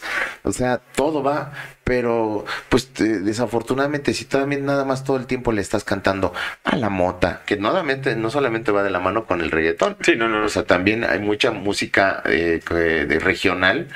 Eh, mexicana, que es lo que ahora le llaman rancheras eh, norteñas, eh, ¿cómo era? La alterada. Alte- sí, todos estos güeyes, pues solamente le cantan a la mota, a las morras, al perico y al. O sea, y digo, no, estoy- no, no estoy, no estoy diciendo que, o sea, lo estoy censurando ni quiero. No, ni sea, tampoco. Somos, somos bastante abiertos en ese tema, de hecho. O sea, somos bastante abiertos. Pero, o sea, hay un chorro de cosas. Yo le, yo le, yo el otro día sí en tono de broma y tengo agregados a, a un- unos tres, cuatro raperos que, que cantan un contenido diferente. Incluso tengo a- al alemán porque en su momento lo conocí yo en Los Cabos. Porque hasta el rap ha evolucionado. Sí. No es lo mismo el rap de hoy día. No, es distinto. muy distinto. Y yo decía, "Ah, híjole, güey, todo el tiempo estos güeyes le cantan a la mota, a la, mo- a la mota, a las morras, a la, la- al culo, a que se, a su rival se la pela y que este güey más chingón y que... Pero algún can- uno cantará que le gusta trabajar, digo. Uno se echará un rap de- del trabajo y me, Sí. me contesta un cuate que se llama Alma Grande y decía, es que no ha escuchado el mío.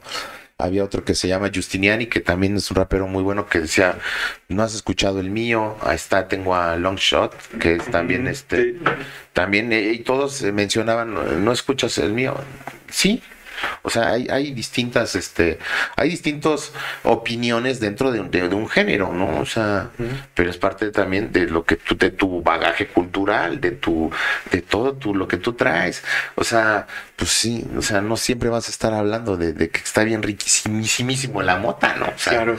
Si todo el tiempo lo, lo vuelves mainstream. Sí, O sea, lo choteas. lo choteas y sí, y obviamente también es el mensaje que le estás dando a los chavitos y chavitos que carecen todavía de esta madurez y de toda esta formación y todo este bagaje cultural, pues lo más importante para ellos es decir, ah, me voy a ir a echar un toque.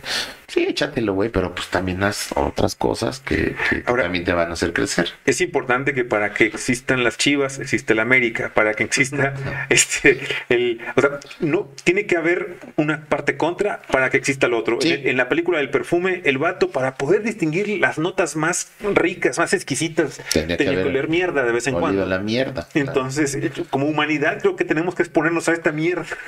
No, y va, y va de la mano, o sea, sí, sí, tal cual. O sea, ¿cómo podemos apreciar a cosas que tienen eh, este, este valor estético eh, altísimo? Si también no existen estas cosas que, que dices, güey, no manches, ¿no? Sí, le- ya Sí. comienzas a valorar ahí verdaderamente Sí. esas bandas de rock. Sí, sí, pues de rock y de, de salsa, ¿no? Por, por- por- ejemplo, pues, o sea, no solamente el rock, güey, para mí lo, digo, en lo particular a mí me gusta muchísimo la salsa y me gusta a mí leer de, de música y este, y hay, bueno, no se diga la cantidad de músicos de salsa que, que, que pues, han sido jazzistas y, y que ejecutan de una manera impresionante. Eh, Hace poco estaba leyendo de un grupo que se llama, o se llamaba todavía, no sé si recuerdo si todavía existe, se llama Isis.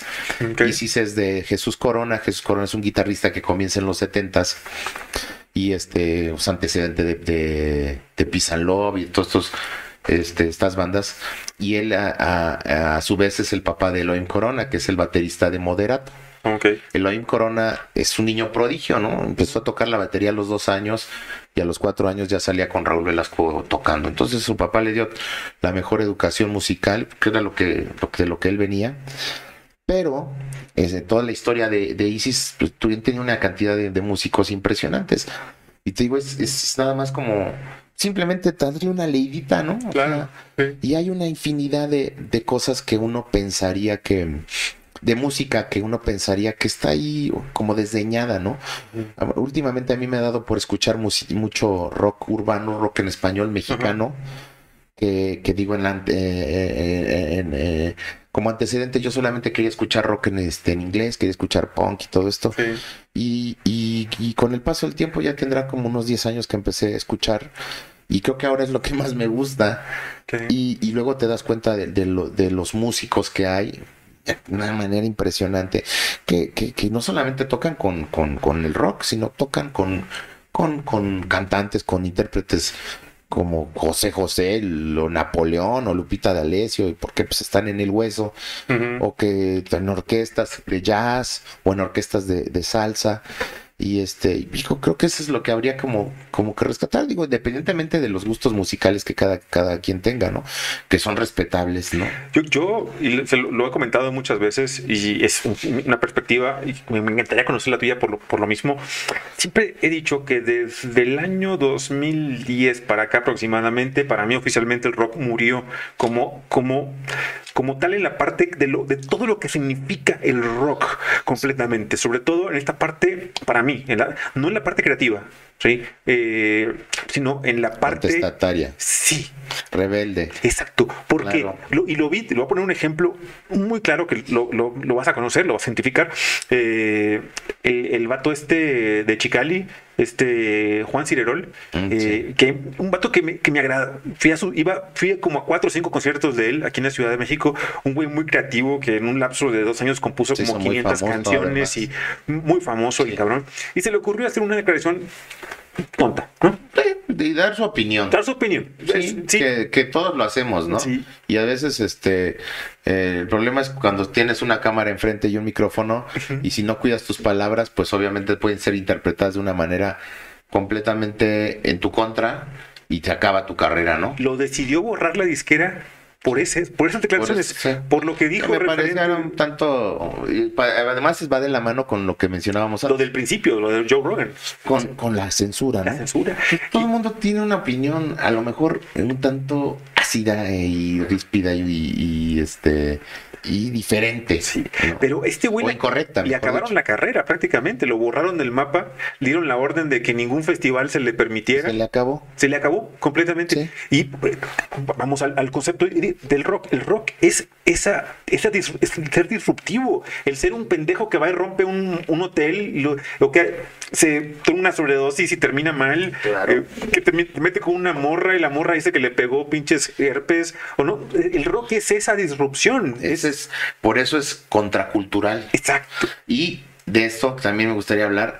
Eh, o sea, creo que vivimos una época en la que todo tiene que ser eh, políticamente Sí, correcto. qué cabrón. Y esta contra- contraculturalidad, este, desafortunadamente, No va con- ha desaparecido o está desapareciendo. Apenas en la semana acaba de fallecer el maestro Martínez Rentería, que fue el, el, pues el ícono de la contracultura en México, fue director de, de- de- de la revista Generación, era el- uno de los expertos en, en- en- en, este, en Charles Bukowski, ¿no? Y siempre es este, todos estos eh, foros que, que abrió, eh, eh, pues siempre hablando de la, de la, de la La contracultura. contracultura y hablando de las drogas, ¿no?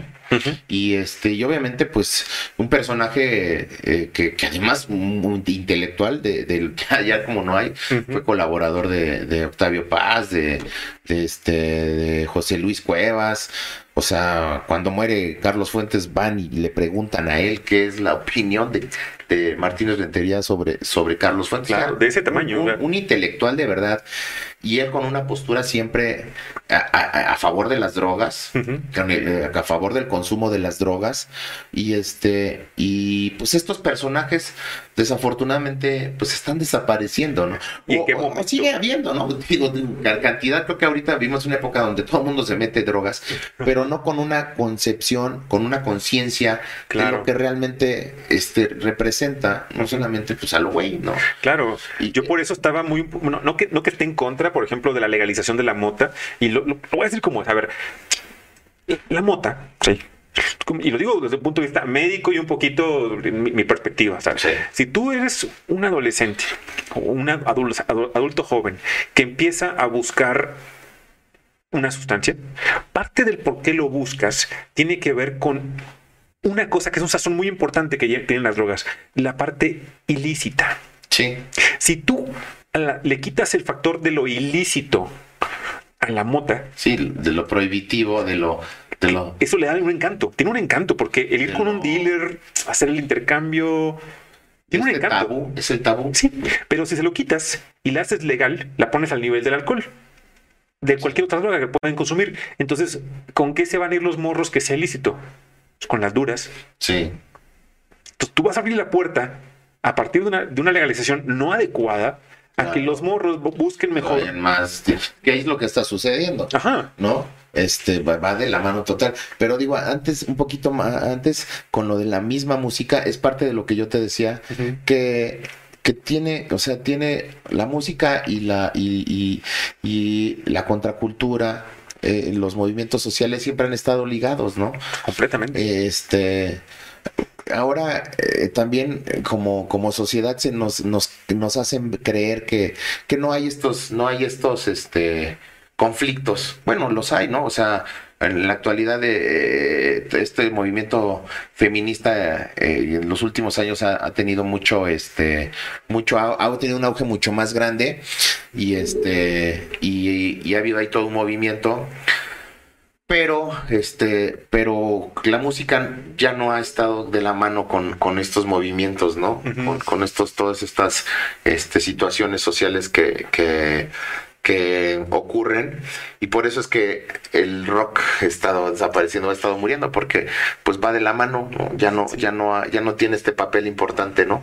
Que te representaba, ¿no? Entonces te sentías te sentías este activista y pues escuchabas a determinada banda, ¿no? O sea, o te sentías muy revolucionario, pues escuchabas a los Rage, los Rage Against the Machine o escuchabas, no sé, había infinidad de bandas. Y este y ahora por eso es que también dicen que el reggaetón es el nuevo punk, ¿no? Que, que yo creo que le falta mucho, pero pero ellos quieren tomar este rollo contracultural o contestatario porque obviamente habemos un, un, sector que no, pues que no nos parece, ¿no? Sí. Pero además no tiene ningún contenido, este, o sea, no tiene ningún contenido político ni tiene ninguna ninguna identidad política como para que puedan decir, ¿no? ¿no? Y este, bueno, era como para concluir esto. Y en cuanto a las drogas, pues este, pues va de la mano. O sea, incluso experimentar muchísimas, este, bueno, tener muchísimas experiencias va de la mano incluso hasta de lo que tú leías, de lo que tú alcanzabas, o sea, era parte de lo que tú te estabas alimentando y de lo que te estaba formando, ¿no? O sea, yo, tengo un tío que, que dice, la primera vez que yo que yo supe que era una, una Guinness, pues era porque leí a Ulises de James Joyce, ¿no? Y este, y así, o sea, la primera vez que sabes de un toque, lo, lo lees en un libro, a lo mejor de la onda, ¿no? De José Agustín o, o de José Emilio Pacheco, no sé. Y este, va de la mano, va de, va, te va, te va. Pero si escuchas la primera vez hablar de un toque a, a este, a, a Natanael Cano o a, no sé, alguno de estos güeyes, pues ya le pierde, identidad porque dices, pues nada más porque me tengo que dar un toque. No, y el, leer, leer a, a Kerouac y sus andares en, la Roma, en la Condesa, y cómo iba y le daban un toque de China o le daban este un poquito de opio para que pudiera. Entonces adquiere, adquiere una, un, un nivel distinto. Ya no nada más es la sustancia, sino es ir a la zona, ir al lugar, sentir el alma del qué fue, por, qué, por qué él quería probar esto, qué, qué, por qué él escribió lo que escribió y cómo lo inspiró todo, el lugar, la sustancia, las personas. Totalmente. Y entonces ya no nada más meterte por meterte. totalmente. Incluso ha habido gente que, que, ha, que, que ha recorrido todo el camino de, de On the Road, o sea, ha hecho toda la ruta. 66. Que, ajá, que, que sí, la ruta 66, este, que, que ellos te recorrieron y, he experimentado todas estas, este, a través del libro, ¿no? O sea, a, con experiencia propia, eh, mediante el libro, este, todo este camino lo han recorrido, ¿no? O sea... Yo, tengo de meta personal ahí, este, hacer el recorrido, pero de Bolaño, para, para lo que es el noreste mexicano. Ándale. En todo lo que él narra en Los Detectives Salvajes y demás. Ahí, y ahí es donde digo, güey, tengo, cuando conozco gente que es de allá del, del, noreste mexicano, eh, noroeste, perdón, y noroeste. Y les digo, es que me muero de ganas por conocer, y lo que más me invita es eh, no es lo que aprendí en la escuela, no, fueron estas novelas. leído de él. De, Bolaño. Y cagado, que Bolaño nunca conoció el noroeste mexicano. nunca lo conoció. El libro completo lo escribe en su imaginación y usando mapas para ver dónde está ubicarse. sí. tal cual. Sí, sí, Pero no tiene esta, es, esta, desgraciadamente, caemos en lo que estás diciendo completamente, Cris. Eh, este movimiento no tiene esa parte, ese arraigo, esa raíz cultural que lo pueda hacer algo duradero. No lo tiene. No. Carece de ello. No, no, no, no, esa, esencia, este, y, y, porque creo que también hay como, es como una, no sé cómo decirlo, sí, es como una desfachatez, como una, o una irreverencia, pero sin, o sea, o una mm, ¿cómo decirlo? Una, sí, una irreverencia, porque además eh, no entienden como este, este rollo de jerarquías, sino es como nada más retar como a lo güey nada más. Sí, sin tener verdaderamente bases y fundamentos para retar.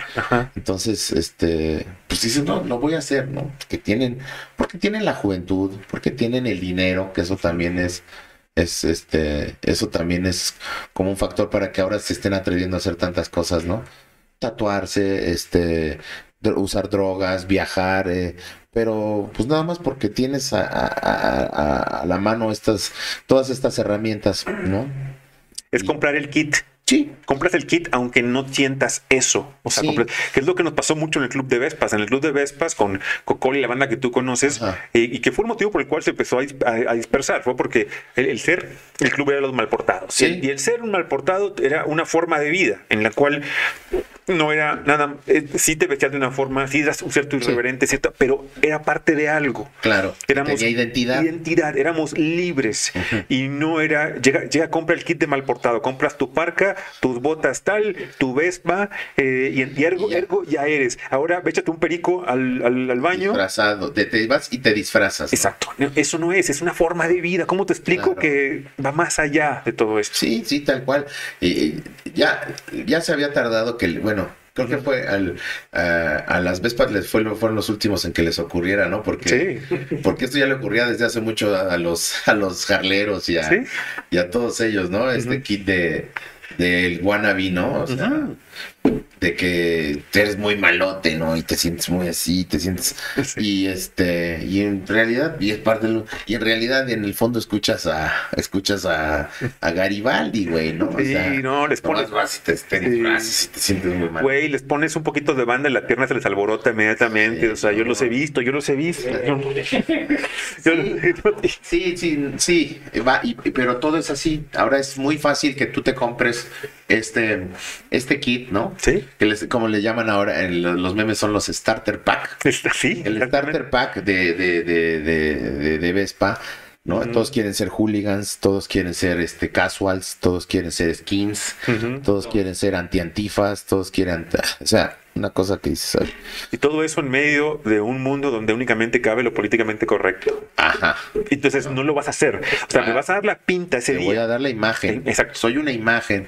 Soy un, soy un así, nada más. Soy un, como cuando vestías a la Barbie con los vestiditos estos de este, de papel. Sí. Soy una Barbie de papel, ¿no? Nada más le pongo su vestidito y le toca la, Hoy le toca ser la enfermera, y mañana le toca ser la policía y pasado la bombero. Sí eres, güey. Eso es, lo que es esta generación. O sea, tú eres... ¿Por qué? Porque luego pues, son así, se ponen sus trajecitos de papel para ir a determinadas actividades. No, te, no tienes identidad, no tienes mucho menos personalidad. ¿No? Tienes que casarte con, lo que tú mismo eres, tus propios valores, ¿no? O sea, aunque van, aunque, aunque no siempre coincidas con lo de los demás. Oye, en, los, en los 60, 70, las, las, por ejemplo, las rolas de los Rolling Stones eran súper machistas, o sea, pero súper machistas la mayoría de las letras, y no se daban cuenta, porque no había esa, o sea, sí había prohibición, pero era como, ah, déjalo, Carlos. O por ejemplo, Guns N' Roses. Escuchas el disco, los discos de Guns N' Roses y eran súper sureños de Estados Unidos, Sí. o sea, súper racistas. Totalmente, ¿no? Sí. Sus base, su base es eh, Lynyrd Lynyrd Skynyrd, que es una banda de- del sureste que, que está casada totalmente con la, con la, este, con, con, con el, el ejército. ¿Cómo se llama esto? Los que son de la cruz, la... Sí, los confederados. Los confederados. Sí. ¿no? O sea, ellos, o sea, bien racistones. ¿no? Sí, y no, y no- hacíamos pedo porque no te fijabas en eso. Te, No. te fijabas en la calidad de la música Sí. y, y que las demás letras, dos canciones, te pegaban y decías, tienen profundidad, cabrón, sí, están bien hechas, este, pero no, te clavabas. Y ahora, o sea, pensar que hoy en día, yo que está a nada Spotify de sacar sus discos por, por lo que dice este, en discos como el de GNR Lies, este, eh, hay una estrofa que dice, los inmigrantes son putos, dice, "Inmigr- los inmigrantes son Son cobardes. cobardes, no sé. Son cobardes, sí. Este, y están a nada de sacarlo por eso Sí. simplemente. No, eh, eh, sí, o sea, y, y- y- y la excusa también de ahora de estas generaciones es que ellos no van a tolerar que, que sucedan estas cosas, pero es parte de esta doble moral, ¿no? Ajá. Porque por un lado, o sea, tienes que ser para conducirte, para hablar y sobre todo hablar ante el público, tienes que de- de ser lo más correcto. O sea, ya te sale a cada ratito el superportero Ajá. y da lo más, lo más ridículo, y ya, párale, mi chavo. Sí. No, o sea, te sale ahí cada ratito, ¿no? O sea, no, puedes ya decir nada. Nunca pensamos, ¿no? Que es- ese personaje de Derbez, Se convirtiera en la realidad. exacto, ¿eh? Es terminó lo que estamos ser. viviendo. Ujú. Está el- es lo que estamos viendo. Ahora el superportero es el Facebook. El Facebook es el superportero. muy cabrón. Sí, tal cual, ¿no? Y pero te digo, es una doble moral, o sea, es porque por otro lado estás tolerando otras cosas que, que, que son realmente importantes. O sea, le estás siempre, te estás yendo como a la forma, pero al contenido, que realmente es lo que nos interesa, no, ¿no? O sea, ¿cuántos? O sea, seguramente habrá, o sea, hablan, ¿no? Y pasa a, a- a nivel mundial, ¿no? O sea, ha, ha habido cuates que son este diputados, no sé, y que, y que tienen una comisión de en contra del delito de la mujer, y resulta que el cuate es el que le pega a la mujer, ¿no? Ajá. O sea, y así, ¿no? O sea, o sea, sí. Es una doble cual, moral a todo cual, lo ¿no? que da. O sea, Tengo- entonces dices, híjole, por encimita así como embarrada como de torta de Chapultepec, no nada más así por el- le das ahí nada más lo que los quieren ver y Ajá. lo que quieren cuidar y todo el mundo se deja pantallar por eso. Pero detrás de esto es lo que te decía del, del western, ¿no? O sea, detrás de esto, híjole, güey, ¿qué hay? está hueco. Ay, no hay nada. Ajá. O sea, entras a la cantina y no hay nadie. La pura fascia. Sí, sí, sí. Sí, cabrón. Pues es- es- son tiempos complicados. Tiempos salvajes. ah. Sí, tiempos, Son tiempos salvajes, se dicen los, los, este, los ilegales. Son tiempos difíciles. Ajá. Este, y, ah, o sea, me parece, o sea, digo, Ujú. Eh, una canción como Ingrata, hablando otra vez. Sí.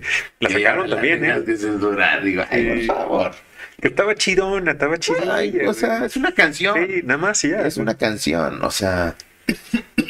Pero si todo lo quieres manejar así, entonces, ¿qué después va a ser? Hoy estamos en la época de la quema de libros, entonces.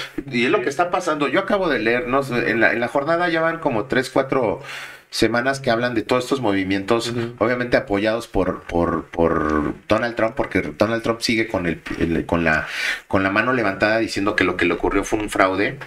Y este a su vez él está impulsando todos estos movimientos dentro de lo que es el sureste de Estados Unidos, en Luisiana, eh, pues todos estos esta, esta, estos grupos que pues la gran mayoría son, Supremacistas este, y demás. rednecks y, y muchos este y lo que está haciendo es que a nivel a nivel eh, alcaldía, no, no alcaldías, bueno, sí, a nivel como eh, locales, a nivel locales, este, están haciendo estas censuras, ¿no? Están, hay un, hay un libro que está ahorita de moda que están censurando por este por una por, por unos comentarios que lo quieren fuera de las bibliotecas y ya lo dijo no sé quién están obviamente tratando de, de- De los- de los- el de 1984, no. no Es algo que se llama Rhyme. Rat.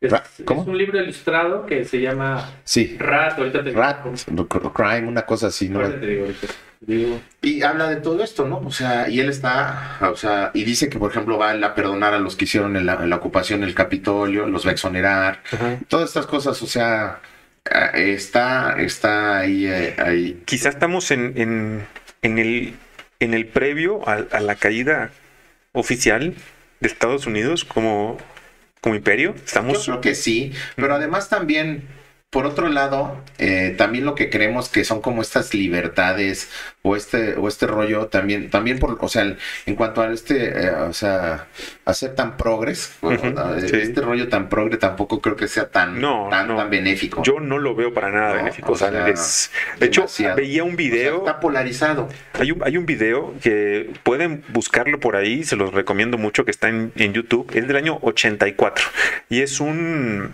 eh, ex agente de la KGB de Rusia que lo entrevistan en un programa de Estados Unidos. El cuate pidió asilo y lo recibieron y lo entrevistan. Y en la entrevista no tiene, no tiene pierde la pinche entrevista del 84. Le dicen al güey, eh, debemos preocuparnos por los espías, le dice el cuate. Y el cuate, el, el, el exagente se ríe y le dice, no, el, por lo que menos tienen que preocuparse es por espionaje o por otro tipo de cosas. El daño que vamos a infringir sobre Estados Unidos ya comenzó. El daño va en lo siguiente, año 84. Sí. Dice, vamos a contaminar de manera masiva la mente de sus estudiantes. A partir de las mismas libertades que ustedes dan en el primer mundo de permitir que se dé libertad de cátedra, Sí. vamos a permitir contaminar las mentes de sus estudiantes Sí. para que se hagan progresistas Sí. y para que empiecen a defender causas como por ejemplo a la mujer, a los gays, a esto. Empezó a decir todo. Dice, y al final voy a decir una cosa, dice, el comunismo no quiere eso. Entonces, estos, estos personajes nos van a servir como carne de cañón. Claro. Son cartuchos gastables. Al final, cuando el proceso es los primeros 15 años es de adoctrinamiento en Sí. sus universidades. Son 15 años que nos va a tomar cambiarles la mente y creer y hacerles creer que van a votar por una izquierda que no es izquierda, que no existe. que no existe. Que es a favor totalmente del, y del- de, este- Sí. de otro movimiento, pero no con la izquierda. Dice, y después vienen seis años de desestabilidad, ya son 21, y luego los siguientes dos per- periodos son de seis meses y dos semanas. Eh, nos va a tomar seis meses que se creen revoluciones internas. En, Estados Unidos y, y Occidente, y después seis semanas toma de poder. Ahora, aquí viene la cuestión. Todos esos progresistas en favor de estos movimientos, para nosotros van a ser los primeros en ser ejecutados Sí. porque el comunismo no está ni a favor ni de los gays, ni de los LGBT, ni de la inclusión, ni de nada de eso está a favor del comunismo. Sí. Entonces, y lo, vaya, vi la entrevista y veo la actualidad, digo, güey, no mames, este cabrón de- desde el está 84 no lo avisó, cabrón. Sí. Eh, les leo la noticia, les leo un poquito de la noticia. Ajá. Dice, un condado de Tennessee prohíbe. Mouse, un cómic Mouse. de Art Spiegelman sobre el holocausto. Yo creo que el nombre yo creo que es alemán, porque eh, lo que decían es de que él eh, hizo este cómic por lo que le contaban sus padres que fueron perseguidos y también fueron eh, estuvieron en un campo de concentración. Ya nada más le leo el, de- el cintillo. Dice la decisión adoptada por una- unanimidad de la Junta Escolar alega que el libro, basado en los recuerdos del padre del autor, sobreviviente de, Au- de Auschwitz, Auschwitz. contiene ocho palabrotas y el desnudo de una mujer. Si ustedes quieren buscarlo, es uno Muy de bien. los que ha tenido como una gran descarga en, en Amazon. Entonces Ah. creo que lo prohibido es lo que, Lo que interesa. lo que interesa. Lo que Sopas. todos quieren ver. Oigan, Pe- y ya nada más rápido, pues sí, unos comentarios de, la pandilla que hay que este que dicen eh, dice Alfonso Velázquez, saludos docs, Ok. transmitiendo y preparados, saludos con cerveza. Saludos, Poncho. Charro. Salud. Charro, oye, un comercial para el patrocinador, cerveza Charro. Allá, allá. Allá, un abrazo. Órale, ahí está. Eh, cerveza mexicana es una ¿Es de Guadalajara? Es, es, es- No, creo que es de acá, es de la Ciudad de México. Ganó un par de premios por allí en Alemania. Es una Pilsner clara, media, muy, muy amigable con el paladar. Se la recomiendo. Habrá que, repro- habrá que probarla. Ya la probaremos. Este es, eh, se puede pedir por, por Mercado Libre o Son- por y te llega a tu casa. sponsors del, del, del- son Del- patrocinadores Sí, patrocinadores nuestros. que me vayan a ver al restaurante. Sí, Ahí- te los mandamos a Charro para que Ahí. los tengas por ahí. No fue este. Y- ah, también Mequetrefe, también por ahí. ¿No? Mequetrefe es de dónde es El De aquí también. De aquí. No, no ha ido. ¿No? ¿no? Pues también te los mandamos para que tengas opción porque Casa Noste se va a ampliar todavía más. Pues esa es Si la Dios idea. quiere. Estamos en este Están en ese proceso. estamos en ese proceso, todavía es ah, este un hay un proyecto Un proyectito que está ahí. pero la intención es esa, vamos a crecer este año. Que de por sí ya está grande, está bonito el lugar, tiene todo lo que más. se los recomiendo. Quienes no conocen a Chris y Casa Noste, que seguramente los conocen la mayoría, pero quienes por ahí no, eh, es el inventor. El inventor del taco de pulpo suadero. Es una, es una de- delicatessen. Eh, pero además de otros platillos que yo soy, mis favoritos es, por ejemplo, el aguachile Sí. eh, o el tartar Tartar de de atún. El tartar de atún es una fiesta de sabor en la boca, pero que no tiene madre. Eh, y, y sí te vi en la primera vez que lo pedí, que me dijiste, pide una tostada primero. Era como, pruébalo poquito. No mames, o sea, era, ya cada que voy quiero el tartar completo. Sí, así es. Sí, es... Oigan, este. Déjenle leer un poco más. El Istra Salazar dice: Justo con hambre. Saludos a todos en cabina. Gracias. ¿Qué tal se sabe en la vida del Bad Bunny? Haciendo como referencia a lo que estaban hablando. No, la vida tampoco tanto, ¿no? No. Hablamos más bien de lo que de lo que representa, Sí. incluso ni siquiera él, más bien es el desafortuno, es el infortunio de los de los fans. ¿no? Ajá. No es ni siquiera él, no como personaje no no no conozco su trayectoria. Dice Karina Figueroa: Besos para Carlos. El respeto Ah. de por el ingrediente es el verdadero valor de un buen plato. Gracias. El paladar mental. Gracias. Glory, eres grandioso y te manda besos. Beatriz Botello, este, disfrutarlo al compartir, disfrútalo al compartir. Beatriz Botello dice, también mi amiga dominicana, ella espera que llegue y me sirva y si me quiero quedar a dormir, podría quedarme. Entonces, pues así es. Este, deja, le llevo aquí al invitado que se nos fue. Este, Beatriz Botello dice: El viento del norte sopla hacia el sur fuertemente y se extiende a- de este a oeste. Oye, este, pues ya que se fue el doctor, Sí. nos dejó aquí unos momentos. Oye, eh, eh, ¿te acuerdas que la otra vez llevé a unos amigos una eh, Mexicano y colombiana. colombiano. Entonces, Ajá. así lo que me dijo fue que el tartar y que los mariscos estaban súper frescos. No es de que siempre te esté dando de cebollazos, pero cada vez que puedo llevo a mis amigos Qué a bueno. probar ahí y casi siempre todos me piden que repetir la experiencia del Oh, pulpo con su, con su. Pues esa es la idea, ¿no? Esa es la idea principal del restaurante, que la gente regrese, que no este, pues que no nada más vayan una vez, ¿no? Que se hagan eh, clientes que se sientan en su casa y que, que nos consideren para, para muchísimas veces, ¿no? Para muchísimas ocasiones.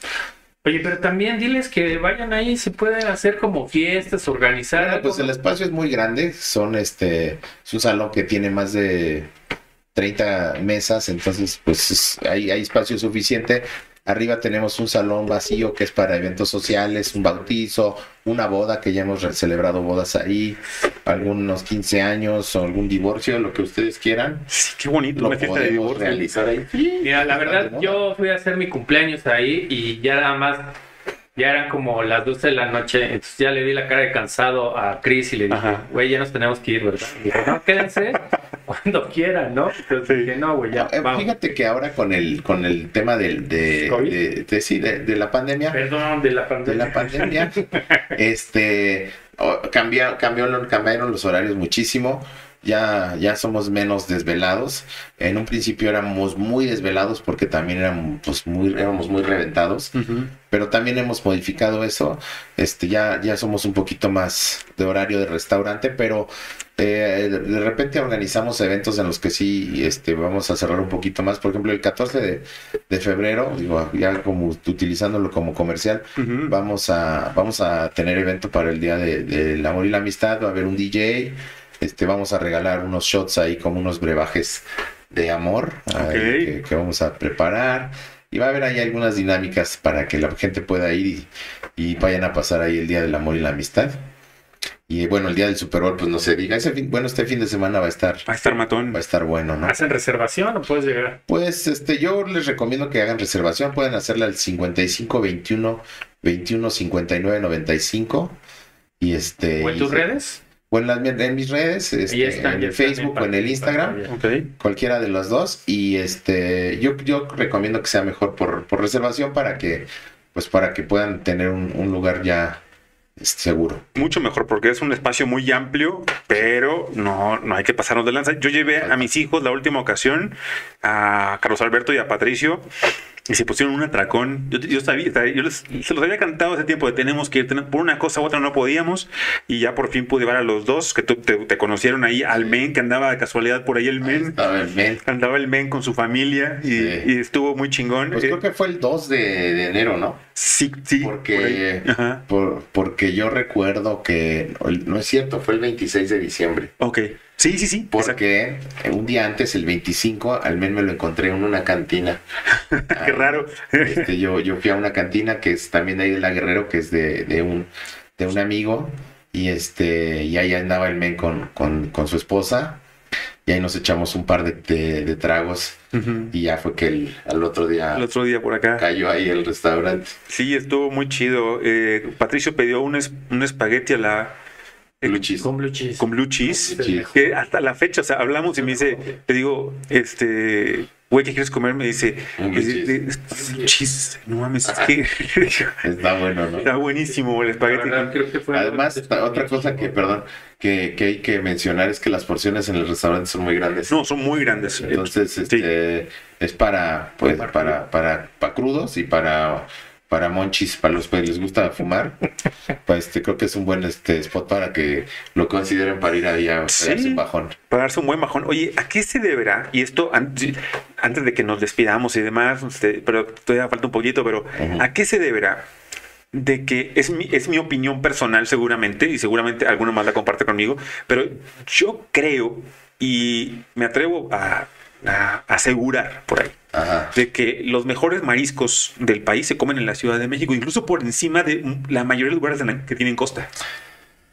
Bueno, bueno, ahora por la, la yo creo que ahora por el- la facilidad de comunicación, ¿no? Antes era mucho más complicado traer mariscos frescos desde el, desde el Mar de Cortés, ¿no? Desde, Sí, desde para acá, hay unos lugares que ofrecen mariscos así y también hay, eh, bueno, restaurantes que los ofrecen, que obviamente los precios no son, no son nada baratos y también hay que, este, comercializadoras de, de mariscos que se dedican exclusivamente a eso, ¿no? Nosotros este, trabajamos, tenemos un, eh, proveedores en, en la viga, pero de repente trabajamos con unos que se llaman As de Guía, que es una cooperativa y que ellos además tienen este todo este concepto de, de la pesca sustentable y este y cuidan mucho todo este rollo. Y obviamente restaurantes que tienen un top realmente alto pues también trabajan con, con, con estas marcas así no entonces yo creo que por eso es que también es Yo lo percibo así, me ha tocado ir a, a diferentes costas del país Sí. y me llevo cada excepción cuando me ocurre pedir eh, Ciertas cosas. Y que no puedo evitar comparar con lo que como acá en la Ciudad de México. Sí, yo creo que va de la mano también el sazón, ¿no? Sí. También depende mucho. Claro. Digo, sin criticar a ninguna región ni nada, pero hay, hay, hay lugares donde tienen un sazón increíble, que yo en lo particular a mí me gusta como el sazón de Veracruz, ¿no? Las veracruzanas tienen un sazón, las oaxaqueñas. Sin embargo, hace falta todavía, o sea, a pesar de que Oaxaca tiene tiene costas y tiene eh, este, explotación de, de pesca, de camarón y todo esto, mm, son eh, no utilizan tanto estos productos porque la gran mayoría son para, para exportación. Chiapas también tiene, pues, hay camarón muy, muy bueno en Chiapas, sin embargo casi todo se va. Y los que sí están acostumbrados, pues no se diga todo el Pacífico, más hacia el norte, este, Sinal, bueno, Nayarit, Jalisco, Jalisco, Nayarit, Colima, este, y bueno, Sonora y todo esto, ¿no? Mm, Toda la, la, la, la península. Pero este, tienen un sazón diferente. Pero creo que, que, que aquí en México ya es por, por esto, se ha, se ha extendido, por, por esto que te, que, que te digo, esta, esta oferta que hay. Y también, este, pues la misma migración ha provocado que muchísimos sinaloenses, muchísimos sonorenses, Esta fusión. nayaritas se vengan para acá y pues hayan traído su sazón, ¿no? Claro. Va de la mano. El uso del chiltepín cada vez más el común. chiltepín, que es el, el, el oro. El oro rojo, ¿no? El oro rojo. Ajá. Este. Y, y- y es una, hay una demanda ahí eh, a nivel mundial, no solamente a, eh, a- a nivel nacional, sino en Estados Unidos también hay un, hay un boom por el chiltepín. Ahorita el, el precio, ahorita es temporada, ahorita el litro, que el litro es, el litro es, te ofrecen el vaso con, con, con lo que le quepa a un vaso de un litro, ellos le llaman el litro, y pesado el kilo, el litro debe estar como en 500 pesos, que deben de ser pues fácilmente como unos 300, 400 gramos. Y el kilo como tal debe estar más arriba de mil pesos. Pero ahí va, va variando, ¿no? Y es Ujú. chiltepín silvestre. El chiltepín es endémico, solamente se, se da en la zona de, de Sonora y una parte de, de Sinaloa. No se da en otras partes de la República, porque de repente dicen, no, es que hay chiltepín en Veracruz. No, No, y es que es el, no es el único es chile que queda que es sil- silvestre. Silvestre. Completamente. Sigue Silvestre. ocurriendo esta etapa de que el, el pájaro lo traga, lo el caga. pájaro va de la mano Sí. también como, como el, como el, como el lemur, ¿no? Este de- que, que hace con el café, un poquito hace todo este rollo de la, de la, de cómo se, ¿mande? Y la gestión. Exacto, y cómo se va, cómo se da, ¿no? Por eso es que también es un poco más caro. Pero este, a mí en lo particular, me, me- yo utilizo chiltepín traído directamente desde Ciudad Obregón, Sonora. Sonora. Trabajo yo con un cuate que se llama José Chiltepín ahí en, Ok. en Facebook y es un cuate muy honrado, muy, muy derecho, te manda, te manda lo que es y te lo manda prácticamente el mismo día que, que tú le haces el depósito y te llega lo- casi al otro día. Que es piedra angular en, en tu cocina, ¿no? Sí, sí, sí, sí. Hay, hay, hay, eh, hay, hay, hay- hay platillos que utilizo el, el chiltepín y hago una salsa que es combinada con otros este, elementos que es como básica para hacer este, ceviches y hacer, este, y hacer este, aguachiles. Creo que es el, el- el toque de- también Pues, particular. pues ahí estaremos esta, esta misma semana seguramente Claro que sí. para celebrar estar vivos Claro simplemente. que sí, sí, hay que celebrarlo. Yo creo que, que mejor, eh, ahora más que, que nunca hay que, que estar agradecidos con la vida o, o- o con Dios, si, si es que creen, y con lo que tenemos. Este, a veces creemos que, eh, eh, que no tenemos este anhelo de, de- de prosperar y de que nos vaya muy bien, pero en este proceso desafortunadamente no nos damos cuenta de que lo que estamos viviendo pues es una bendición, ¿no? Sí. estamos pri- privilegiados por tener trabajo, por tener donde vivir, donde tener actividades, este, pues que cuestan, ¿no? Como practicar un deporte, pues eso ya es un lujo Claro. y no queda más que agradecerlo y ser, y ser humildes, realmente, no, no una falsa humildad, sino realmente ser humildes, ser, ser, ser na- limpios, ¿no? Na- na- naturales, pues. Y y qué, qué tiempos aparte, porque en estos poco más de dos años que llevamos en, en, en la pandemia, Sí, tú tuviste que rifarte bien cañón. Sí. O sea, fue, a ver, no nada más estar en la parte de despachar, cocina. Eras como en el cine del que te- tú vendías los boletos, luego lo trozabas en la entrada con la lámpara. Acomodabas al Señor Sí. y después eras el que ponía la, la película.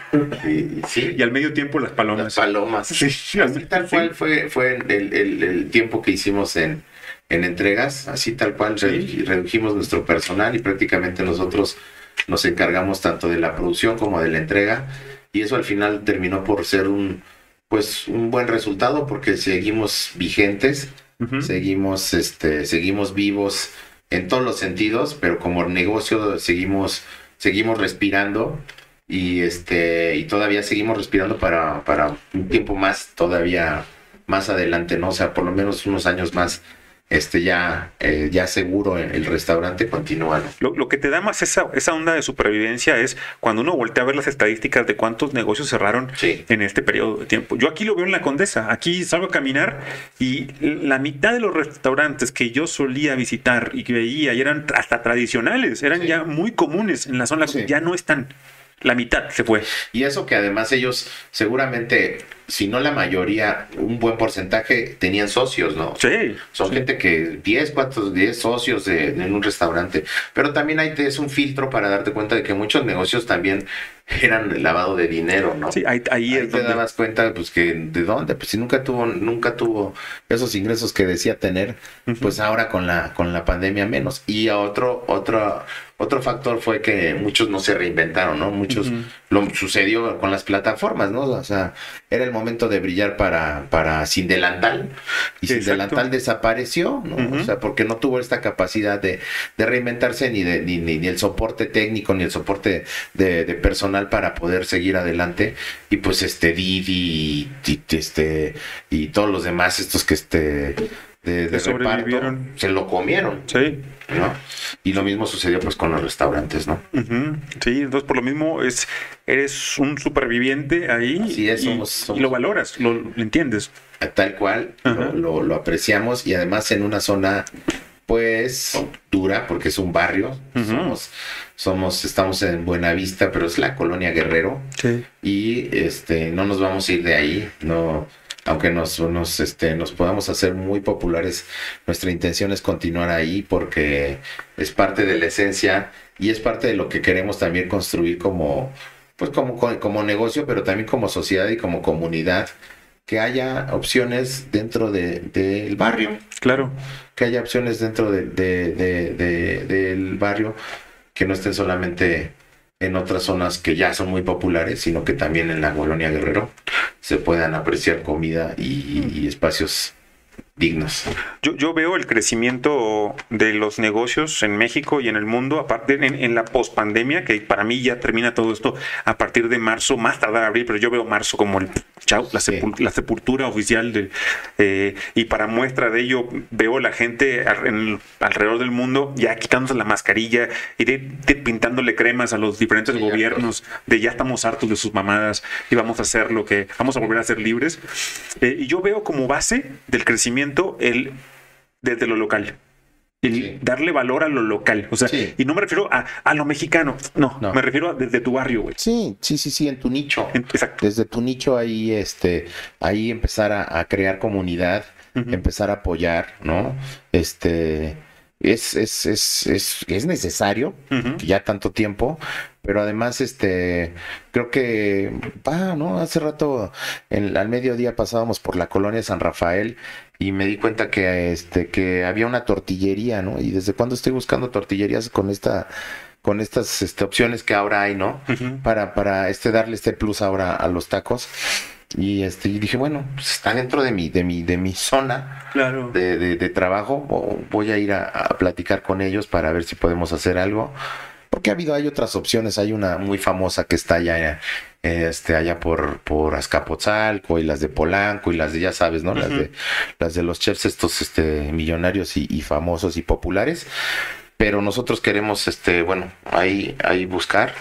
Y queremos ahora con trabajar con en comunidad, ¿no? Claro. Que es parte también de, de que haya un crecimiento y de que el, el dinero empiece a circular para todos, ¿no? Es el crear el, el famoso networking, ¿no? Exacto. ¿Eh? Y se crece de manera más firme también y con mucho más amor desde lo local.